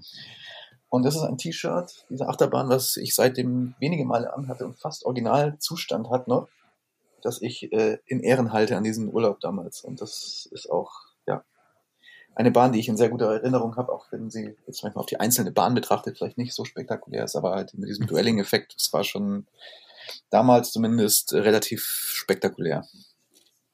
Ja, auch optisch sehr ansprechend fand ich Ja. die. Also ich bin die leider nie gefahren, aber ich habe immer diese Bilder. Das, das sind so diese klassischen Bilder, die so ein Fan auch, denke ich mal, im Kopf hat. Einmal das und diese äh, Doppel-Corkscrew von Kumba. Von Ja. dem B&M äh, Invert, nenn ich Inverter, von dem, von Ja, dem äh, Flawless ist das doch, oder? Ist das nicht ich Flawless? ich weiß nicht, ob das Flawless ist, aber glaub, diese, diese, diese grünen Schienen und diese grünen Züge und dann hat man diese, diese Wiese da und dann kommt diese Doppel-Corkscrew so auf einen zu irgendwie. Oder diese, diese Interlocked Corkscrew, die ist ja, Ja, nicht, genau. das sind ja nicht zwei Ja, hintereinander. ja, ja. Monto ist, glaube ich, der mal, das- Inverter. Ja. Was mir gerade eingefallen ich, ich, ich, tut mir übrigens leid, ich muss mal zurückspringen. Ich hatte gerade den Gedanken, ist Pandora's Box nicht umgesetzt worden? Ich muss es irgendwann anderswo reinschneiden, tut mir leid, äh, Stefan. Ist Pandora's Box nicht umgesetzt worden, eigentlich im Konzept in Harry Potter? Weil wir nämlich gerade, oder ich mir fiel es gerade ein, als Philipp Mhm. von Universal geredet hätte, wo ja auch Harry Potter daneben den Erfolg für die IS, äh, Studio, äh, für die Islands of Adventures irgendwie ge gemacht hat. Ist das nicht. Ich, ich, hab- ich glaube, wir müssen noch mal eine Folge zu Pandora's Box machen oder zu Gerüchten, glaube ich. Tut mir leid. Mir fiel das gerade wie, wie Augen vor den Schuppen, das glaube ich, das, deswegen kam ich auch auf Intermin, aber Intermin hat ja auch gar nicht äh, äh, Harry Potter gemacht. Nee, das hat ja auch jetzt hier die, die, sind, den Ride mit den, mit den Roboterarmen quasi, wo du dann genau, richtig. Dynamic Ich glaub, Effect hat das ja gebaut. Aber es erinnert mich gerade irgendwie. Aber egal, ich hatte gerade nur so einen, so einen Augenaufschlag-Moment. Soll ich ja, dezenterweise mit meinem Merch weitermachen? Kleine Überleitung, aber gerne. Wolltest du noch was sagen zu dem zur Pandora's Box und zu meinem kurzen Einwurf? Nee, nee, du, du, du, hast schon recht. Ich dachte, das wird hier ausarten, wenn ich jetzt wieder anfange. Ja, aber vielleicht machen wir irgendwann noch was oder vielleicht machen wir so ein Valentins-Special. Die, die, die großen Lieben der Freizeitbranche, die nie zusammengefunden haben. So wie, so wie eben äh, Oh. Und äh, Pandora's Box und äh, Heidepark mit äh, Gigagroster, aber egal. Also mein zweiter Platz beim Merch ist lustigerweise auch ein T-Shirt. Ich habe jetzt gerade ja spontan überlegt, was ich, was ich so habe. Und zwar, ich habe ein T-Shirt, das ich schon zu oft getragen habe, im Gegensatz zu Philipp. Und zwar von Cedar Point. Das ist einfach, wenn, wenn man als Achterbahn-Nerd-Fan halt das erste Mal ein Cedar Point ist irgendwie, dann will man was mitnehmen. Und ich habe halt, ich mag Merch, den ich halt tragen kann, mit dem ich was machen kann. Und da war das T-Shirt von Cedar Point, das ist inzwischen so ausgeglichen und aber es ist halt mein T-Shirt und mir ist es scheißegal, wie das aussieht. Ich trage das so oft, es halt nur irgendwie geht. Und ich bin dafür eigentlich auch schon längst zu fett geworden. Also da, die Teddy-Ohren an der Seite, die quillen da schon aus dem T-Shirt raus, obwohl das schon ein amerikanische XXL, glaube ich, ist. Nee, also so ein T-Shirt mit Erinnerung, das ist irgendwie schon was, was einen immer zu diesem Erstbesuch wieder so ein bisschen zurückversetzt, so. Ich sage immer so, ich stelle mir das immer in meinem Kopf so vor wie bei Ratatouille, wo der, äh, wo dieser Restaurantkritiker in, das, in dieses Ratatouille reinbeißt und so die Erinnerung hat, dass seine Mutter ihn eben zum Essen ruft und sowas. Diesen Moment habe ich immer, dass so wieder nach Cedar reingezoomt wird irgendwie. Ja. Ich, ich finde das erstaunlich. Also ich bin so klamottentechnisch nie wirklich abgeholt bei Merchandise. Also das, das äh, T-Shirt, was ich von dir habe, Philipp, dieses äh, mit den, äh, mit den äh, Herstellern drauf, das finde ich das ist mega geil und ich trage in der Regel auch eher so einfarbige Dinge, wenig mit Mustern oder so. Und ich muss ja. schon wirklich was ansprechen. Und, und das finde ich auch so von dem minimalistischen Stil her irgendwie total nett. Aber ich würde mir mal wünschen, dass es richtiges, tragbares Merchandise gibt. So, so was man halt auch so einfach mal anziehen kann. Wisst ihr, was ich meine? Also nicht so, ja. hey, wow, 50 Meter hoch, beste Achterbahn der Welt, Big FM, weltbeste Achterbahn.com, sondern einfach so irgendwie, eigentlich tatsächlich, Philipp, wie dein Merch. Ich mag das mit dem gestickten äh, Achterbahnzug zum Beispiel. Also so ja, ich wollte es jetzt nicht ansprechen, aber ja, das wäre jetzt auch meine Empfehlung. Also das äh, spricht sehr danach. Ja. ja, genau. Und das, das zum Beispiel, weiß auf dem Polo-Shirt irgendwie, dann auf, auf, auf Brusthöhe, wo dann normalerweise so ein, so ein bekloppter Polospieler drauf wäre, dann vielleicht sowas oder ein Riesenrad oder irgendwie was, was Nettes, Subtiles und nicht diese, also ich weiß auch nicht, was der Europapark da jetzt macht mit diesen ganzen Camp David-Sachen, dass die jetzt Europapark-Merch mit Camp David mischen. Ähm, und ich finde diese Dinge schon also tut mir leid, vollkommen hässlich. Und dann, dass man da jetzt noch so das Wort Europapark und Rust und Achterbahn so mit rein reinwirft, finde ich, ist, boah, nee. Aber ich habe ich, ich hab mal, ich hab mal so als Geschenk bekommen, und zwar als Island-Polo. Es ist echt, äh, das tra trage ich halt im Winter, wenn ich Jacke drüber ziehen kann. du weißt, du wirst den Pullover den ganzen Tag nicht ausziehen. Ja. Ein, ein, der Efteling hat, fällt mir gerade ein, sowas schon mal ganz gut gemacht. Und zwar haben die vom äh, Baron Polohemden gemacht, wo auf der linken Seite ähm, der Baron drauf ist und hinten auf dem Rücken haben sie, glaube ich, den First Drop irgendwie gestickt. Aber das gab es leider nicht in meiner Größe und mittlerweile auch aus dem Programm. Deswegen besitze ich das leider nicht. Äh, halt, stopp. Besitze es nicht in meiner Größe, dass ich es tragen könnte.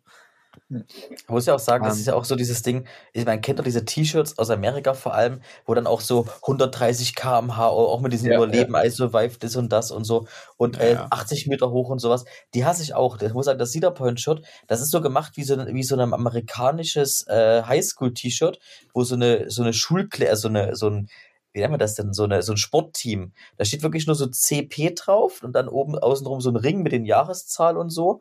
Und das halt in einem unglaublich geilen Türkis, äh, hellvioletten Design und so auf schwarz. Also ich, ich weiß, ich habe eine Idee. Ich schicke dir mal ein Foto, da kannst du selber, ich, wenn, wenn du Bock hast, auf Instagram posten oder sowas passend zur veröffentlichten Folge. Äh, dann halte ich noch rechts dieses Wodan-Stück und links mein, mein Top 1 Merch, den ich noch nicht verraten habe. Dann, äh, der fiel mir gerade okay, ein. Dann, ich schicke dir ein lustiges Foto. Okay, ich, ich, ich guck gleich mal. Ich drop noch mal eben meinen Platz 2.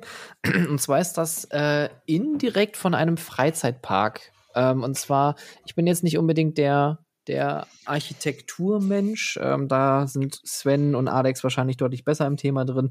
Aber ich mag, wenn Dinge einfach schön irgendwie anzusehen sind und, ne, wie ähnlich bei Klamotten, nicht unbedingt das Wort, ah, ich bin ein Fan, ah, rausschreien, sondern, hm, das sieht nett aus. Und ähm, da bin ich drüber gestolpert, interessanterweise, bei TK Maxx in der Kleinkinderabteilung. Weil wir auf der Suche waren nach einem Geburtstagsgeschenk. Dann stand da so ein Bauklötzchenturm und dachte mir so, ha, der sieht ja witzig aus, dieser Bauklötzchenturm. Der sieht aus wie die äh, Türme vom Tivoli Kopenhagen. Und dann gucke ich so auf der Packung. Tivoli Kopenhagen. Tivoli hat anscheinend Kinderdesign Holzspielzeug entwickelt. Ich schicke euch davon auch gleich mal ein Foto in die, in die Gruppe. Ähm, und äh, ich fand das so, so schön, dass ich das direkt mitnehmen musste. Für, für den Bruchteil vom Originalpreis, weil das irgendwie ein Designstück ist, kostet es eigentlich irgendwie 110 oder 120 Euro. Und ich habe dafür 30 Euro gezahlt. Ähm, wenn man das nachher sieht, wird man mich wahrscheinlich bekloppt dafür halten, dass ich dafür 30 Euro ausgegeben habe. Aber ich mag das einfach so von der Stimmung her. Und das äh, thront jetzt hier oben auf meinem Schreibtisch und lacht mich jedes Mal an. Und ich erinnere mich sehr gerne an diesen sehr merkwürdigen, doch äh, sympathischen Freizeitpark in Kopenhagen. Ich muss auch sagen, ich glaube, das passiert so ein bisschen, dass es halt, glaube ich, in, in, in Dänemark wird das wahrscheinlich dann verkauft im Freizeitpark und ultra teuer. Aber es gibt eine Firma, die das halt herstellt und die schickt das halt irgendwo anders hin und verkauft es halt billiger als Holzspielzeug. Aber es ist halt Design, es wird hergestellt, weil unsere Carls Cups, die wir haben, diese Slushy Cups, die gab es ja auch, äh, in Amerika hat die ja äh, White Review gefunden, die gab es ja in Knott's Berry Farm zum Beispiel und eben auch mit Carls Aufdruck, was halt da gar keinen Sinn macht irgendwie so im deutschen Themenbereich. Und dann habe ich die, als ich in Amerika war, auch nochmal gefunden. Und zwar, wir waren wirklich irgendwo nirgendwo von Amerika. In so einem Park, der hatte einen alten Woody, deswegen sind wir da hin, weil der war so eher von der American Coast Enthusiast so gewürdigt und sowas, war so fast 100 Jahre alt. Und da stand auf einmal auch, wo wir dort an so einem Fatsch-Stand waren, gab es auf einmal hinten auch diese Carl Special mit der Erdbeere oben drauf. Das ist so, Deswegen glaube ich, dass halt vielleicht dein Merch, das du dir gesehen hast, halt eben auch einfach aus China vielleicht kam und dann einfach da auch in andere Länder ausgeliefert mit halt eben einer neutralen Verpackung oder so. Ach so, nee, aber das, das, war aber tatsächlich ein, ähm, also ich weiß jetzt nicht, ob Tivoli die selber herstellt oder so, aber das ist ein original Tivoli gebrandetes Produkt, ähm, was die ah. auch original bei sich so im Shop angeboten haben. Ja, aber, also das hat, jetzt, du, aber war das bei TK Maxx jetzt auch so gebrandet mit Tivoli? Ja, nee, pass auf, so? TK, TK Maxx hat ja oft genug so Ausfallware, ne? Und deswegen genau, ja. für, jeden, für jeden Nerd kann ich nur empfehlen, schaut zwischendurch mal bei TK Maxx rein, weil die haben halt Markenprodukte, originale Markenprodukte, ähm, die dann halt vielleicht aus anderen Läden irgendwo mal rausgeworfen worden sind. Ähm, und dann findet man auch zu Marvel, Doctor Who oder anderen großen äh, Brands irgendwelches geiles Merchandise. Äh, Animal Crossing letztens irgendwie eine ganze Wand voll, ähm, was halt original ist. Also. Ja. Nee, das kenne ich. ich. Wir haben TK Maxx äh, äh, so ein Dresden gab es einen, es gibt einen Rostock zum Glück. Also ich kaufe da auch, ich kaufe da auch Klamotten ein. Deswegen, ich kenne das Produkt durchaus den Markt. Aber das, also, aber so Achterbahn-Merch, das Glück hatte ich noch nie. Ja, das war auch wirklich ein absolut dummer Zufall. Okay. Philipp, hast, ähm, Philipp, hast du auch ein TK Max? nee, vom TK Max habe ich nicht leider. aber ich hatte den Platz 1 im Angebot. Da wären wir jetzt an der Reihenfolge, oder? Oh. Ja, so sieht's aus wenn die Gäste die Moderation übernehmen. Ja. genau, Platz 1 wäre bei mir äh, die Nano Coaster. Ich weiß nicht, ob ihr die kennt. Das sind so aus, äh, also wenn man das bestellt, bekommt man im Grunde so einen Umschlag mit einem Blech, mit einem Blech drin, wo man dann so Achterbahnschienen raustrennen kann, die in eine oh, Grundplatte ja. steckt. Und dann hast du so eine Miniatur-Achterbahn, die ist dann wahrscheinlich so, ich mal schätzen, 20 mal 10 Zentimeter groß. Und die sind echt schön. Ich habe davon zwei Stück auch von besagter Dueling Dragons Achterbahn und der Olympia Looping. Ich habe mir selbst so vorgenommen, wenn ich mir welche kaufe, dann kaufe ich die von Bahnen, die ich gefahren bin. Und das sind die einzigen beiden, die es halt gibt, die ich gefahren bin, Stand heute. Und das hat erstens mir ziemlich Spaß gemacht, die aufzubauen, außer dass ich mir einmal den Finger geschnitten habe. Aber äh, hat, jeder, meinem, hat jeder. Bei mir, bei mir auf der Arbeit auf dem Schreibtisch äh, stehen und äh, manchmal in einer ruhigen Minute nehme ich die in die Hand, schaue die so von allen Seiten an, stelle sie wieder hin und freue mich einfach. Und das äh, ja, die bereiten mir große Freude. Erik, bevor du die Moderation übernimmst, was ist dein Platz 1? Ich musste gerade überlegen, ob ich jemals Nano Coaster, der hatte, ich hatte mal einen von einem Kollegen auf dem Nachbartisch gesehen und habe ich mal angeguckt und so, aber ich habe dafür nicht die friemeligen Hände, die das irgendwie können und irgendwie abbilden können. Genau. Also äh, ich, äh, Top 1 Platz ist leider so der unkreativ, aber ich liebe es halt, Sachen jeden Tag zu nutzen, die mich an, an Moin erinnern. Und was ich jeden Tag habe, ist eine Tasse. Und zwar, auch wenn ich den Park wirklich gar nicht so geil fand, ist es meine Lieblingstasse. Und zwar vom Fork Park. Da gab es eine Tasse, da passt 1,3 Liter rein, wenn man sie randvoll macht. Wenn man sie nicht ganz randvoll macht, so 1,2 Liter. Und das ist halt meine Bürotasse. Und als ich damals mitgebracht habe, dachte ich, mein Gott, was ist hier für ein Nerd gekommen? Weil da halt drauf vorne ist halt das ganze Park, was man halt so kennt von Merlin, halt dieses alle Achterbahnen riesig groß dargestellt, Saw und äh, Swarm, glaube ich, fliegt da ja rum und hier dann hier mit die Abschlussachterbahn, hier, wie heißt die da? Und das ist halt so vorne ja. drauf und der Park, ich möchte diesen Park eigentlich nicht zurück. Die bauen jetzt eigentlich neue Achterbahn, okay, zum Counten fahre ich wieder hin. Da gibt es so viele schönere Parks, aber diese Tasse ist einfach so geil, weil die einfach so 1,2 Liter fasst und wenn man sich da drin einen Tee macht, das ist ein absolutes Top 1 Merch-Produkt und die war auch schweine, schweine teuer. Die hat mich, glaube ich, damals ich glaube, 18 Pfund gekostet, also so 21, 22 Euro und sowas. Aber die hat sich bis heute sowas von bewährt. Ich liebe sie. Ich schicke euch ein Foto von. Ja, mach. Ich, ich kenne die Tasse sogar, weil meine Frau hatte so eine Tasse nämlich auch gehabt äh, und hat sehr viel Zeit da im Park verbracht, weil wir einen gemeinsamen Freund haben, der dort äh, auch eine Zeit gearbeitet hat und war dementsprechend oft zu Besuch. Und sie hat sich immer gefreut, morgens dann nach dem Aufstehen aus dieser überdimensionierten Tasse erstmal so einen Tee zum Aufwachen zu trinken. Und die ist wirklich absurd groß. ja, ich liebe sie. Süß. Also ich, ich, also wenn ich mich für, für irgendeine Merch-Art entscheiden könnte, dann würde ich eher sagen Tassen. Weil Tassen, da bin ich auch voll im Game und die, die sind subtil. Ähm, also die, die sind nicht so, so aufdringlich wie vielleicht ein T-Shirt.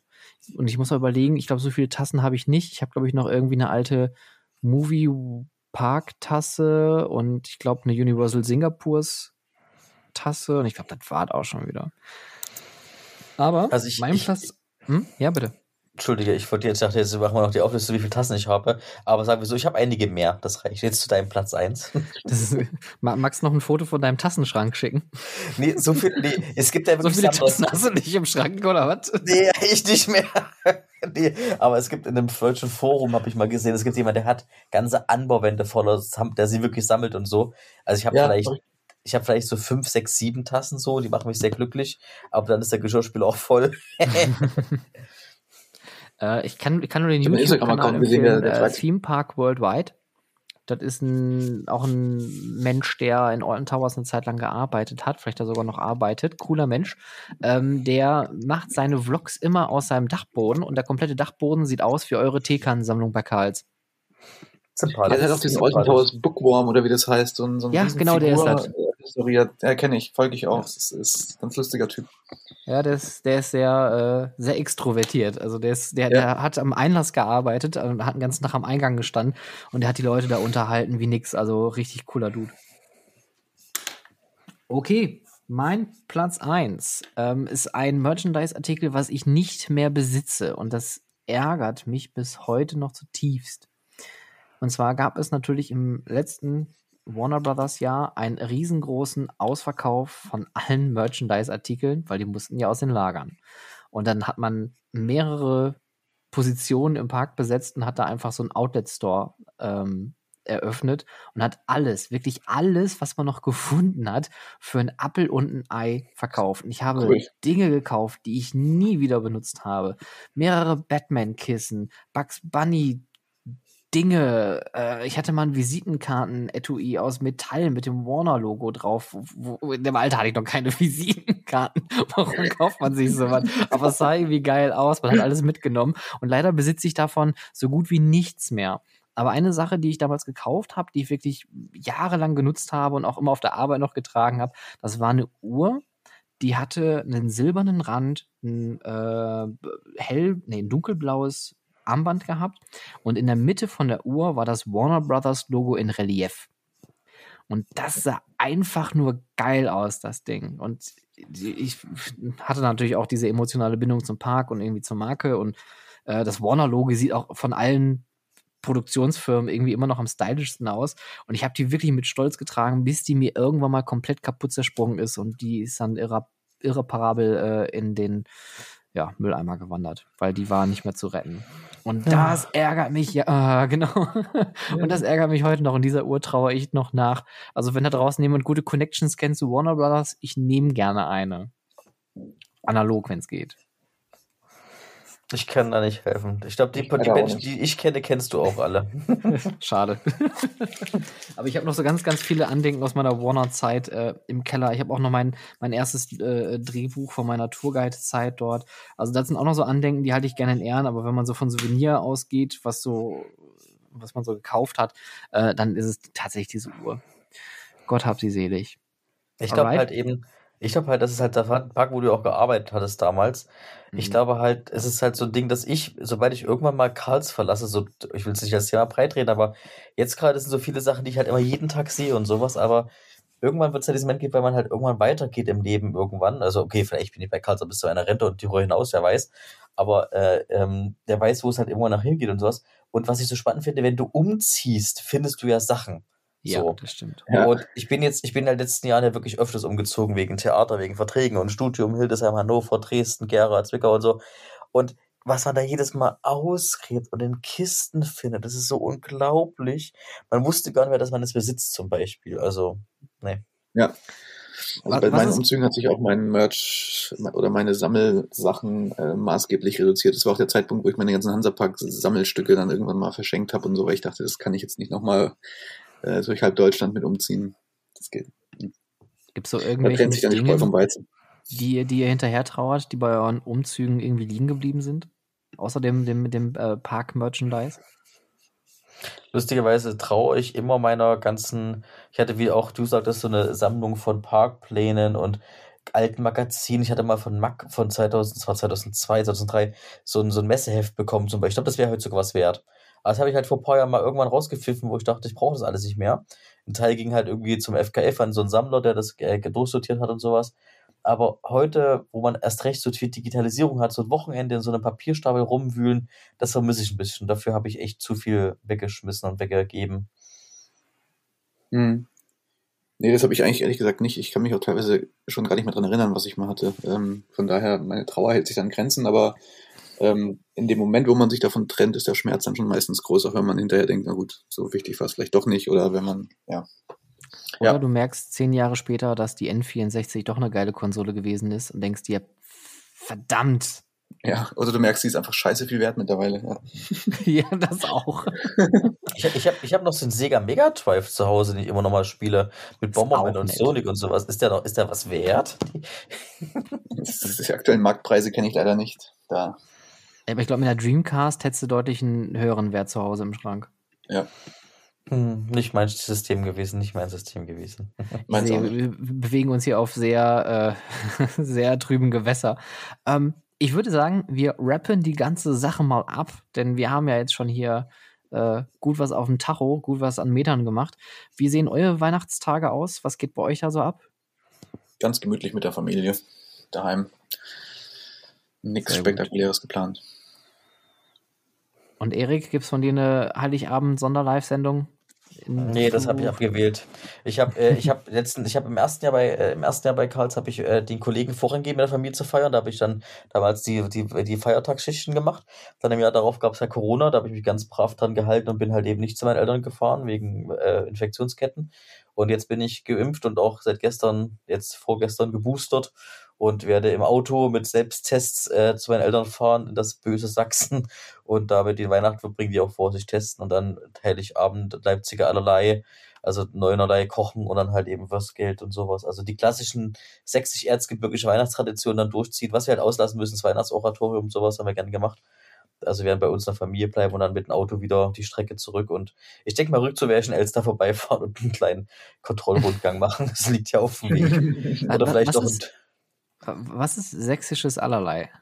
äh, Leip Leipziger allerlei heißt das. Oder sind so Leipziger sieben, Allerlei?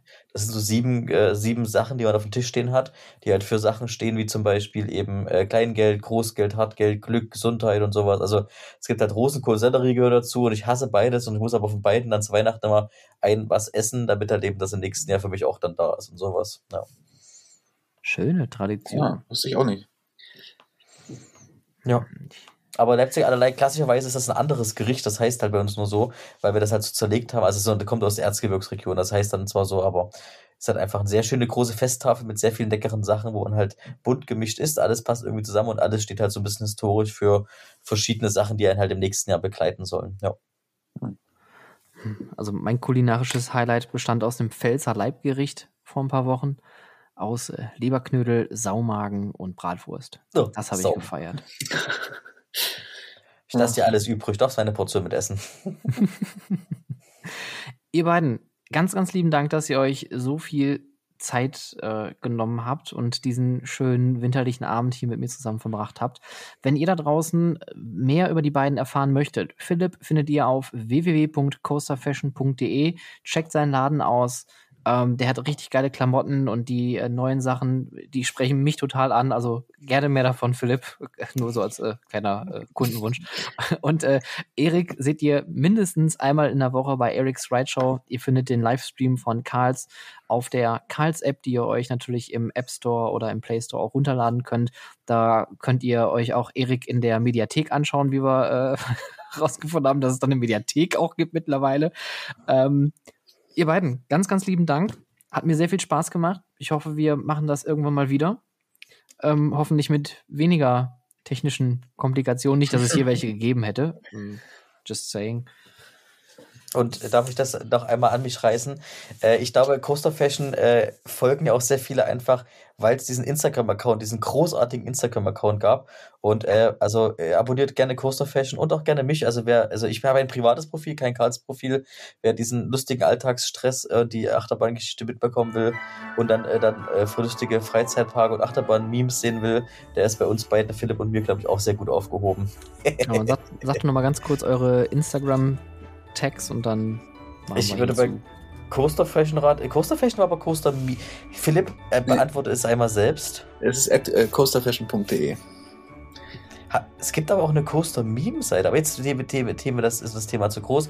Ich bin einfach ECS-official und das ist ein Spaß gewesen mal, aber der Name ist seit vielen, vielen Jahren so geblieben. ECS-official bei, äh, bei Instagram. Und ich bin at how to Freizeitpark und ich bedanke mich recht herzlich, dass ihr da hier gewesen seid. Ich wünsche euch eine schöne Weihnachtszeit. Kommt gut ins neue Jahr und äh, ja, bleibt gesund. Alles Gute euch. Vielen Dank für die Einladung und auch frohes Fest an euch alle und alle Zuhörer natürlich. Ich kann es nur wiederholen. Danke euch und äh, dir, Philipp, äh, dir, Stefan, viel Erfolg weiterhin mit How to Freizeitpark. Ich freue mich auf ein neu- neues Jahr mit vielen spannenden Podcasts und Rückblicken. Sehr gerne. Die 10 Euro überweise ich dir nachher bei PayPal, ne? Klar, Link schicke ich dir. Macht's Macht's gut. Ciao. Tschüss.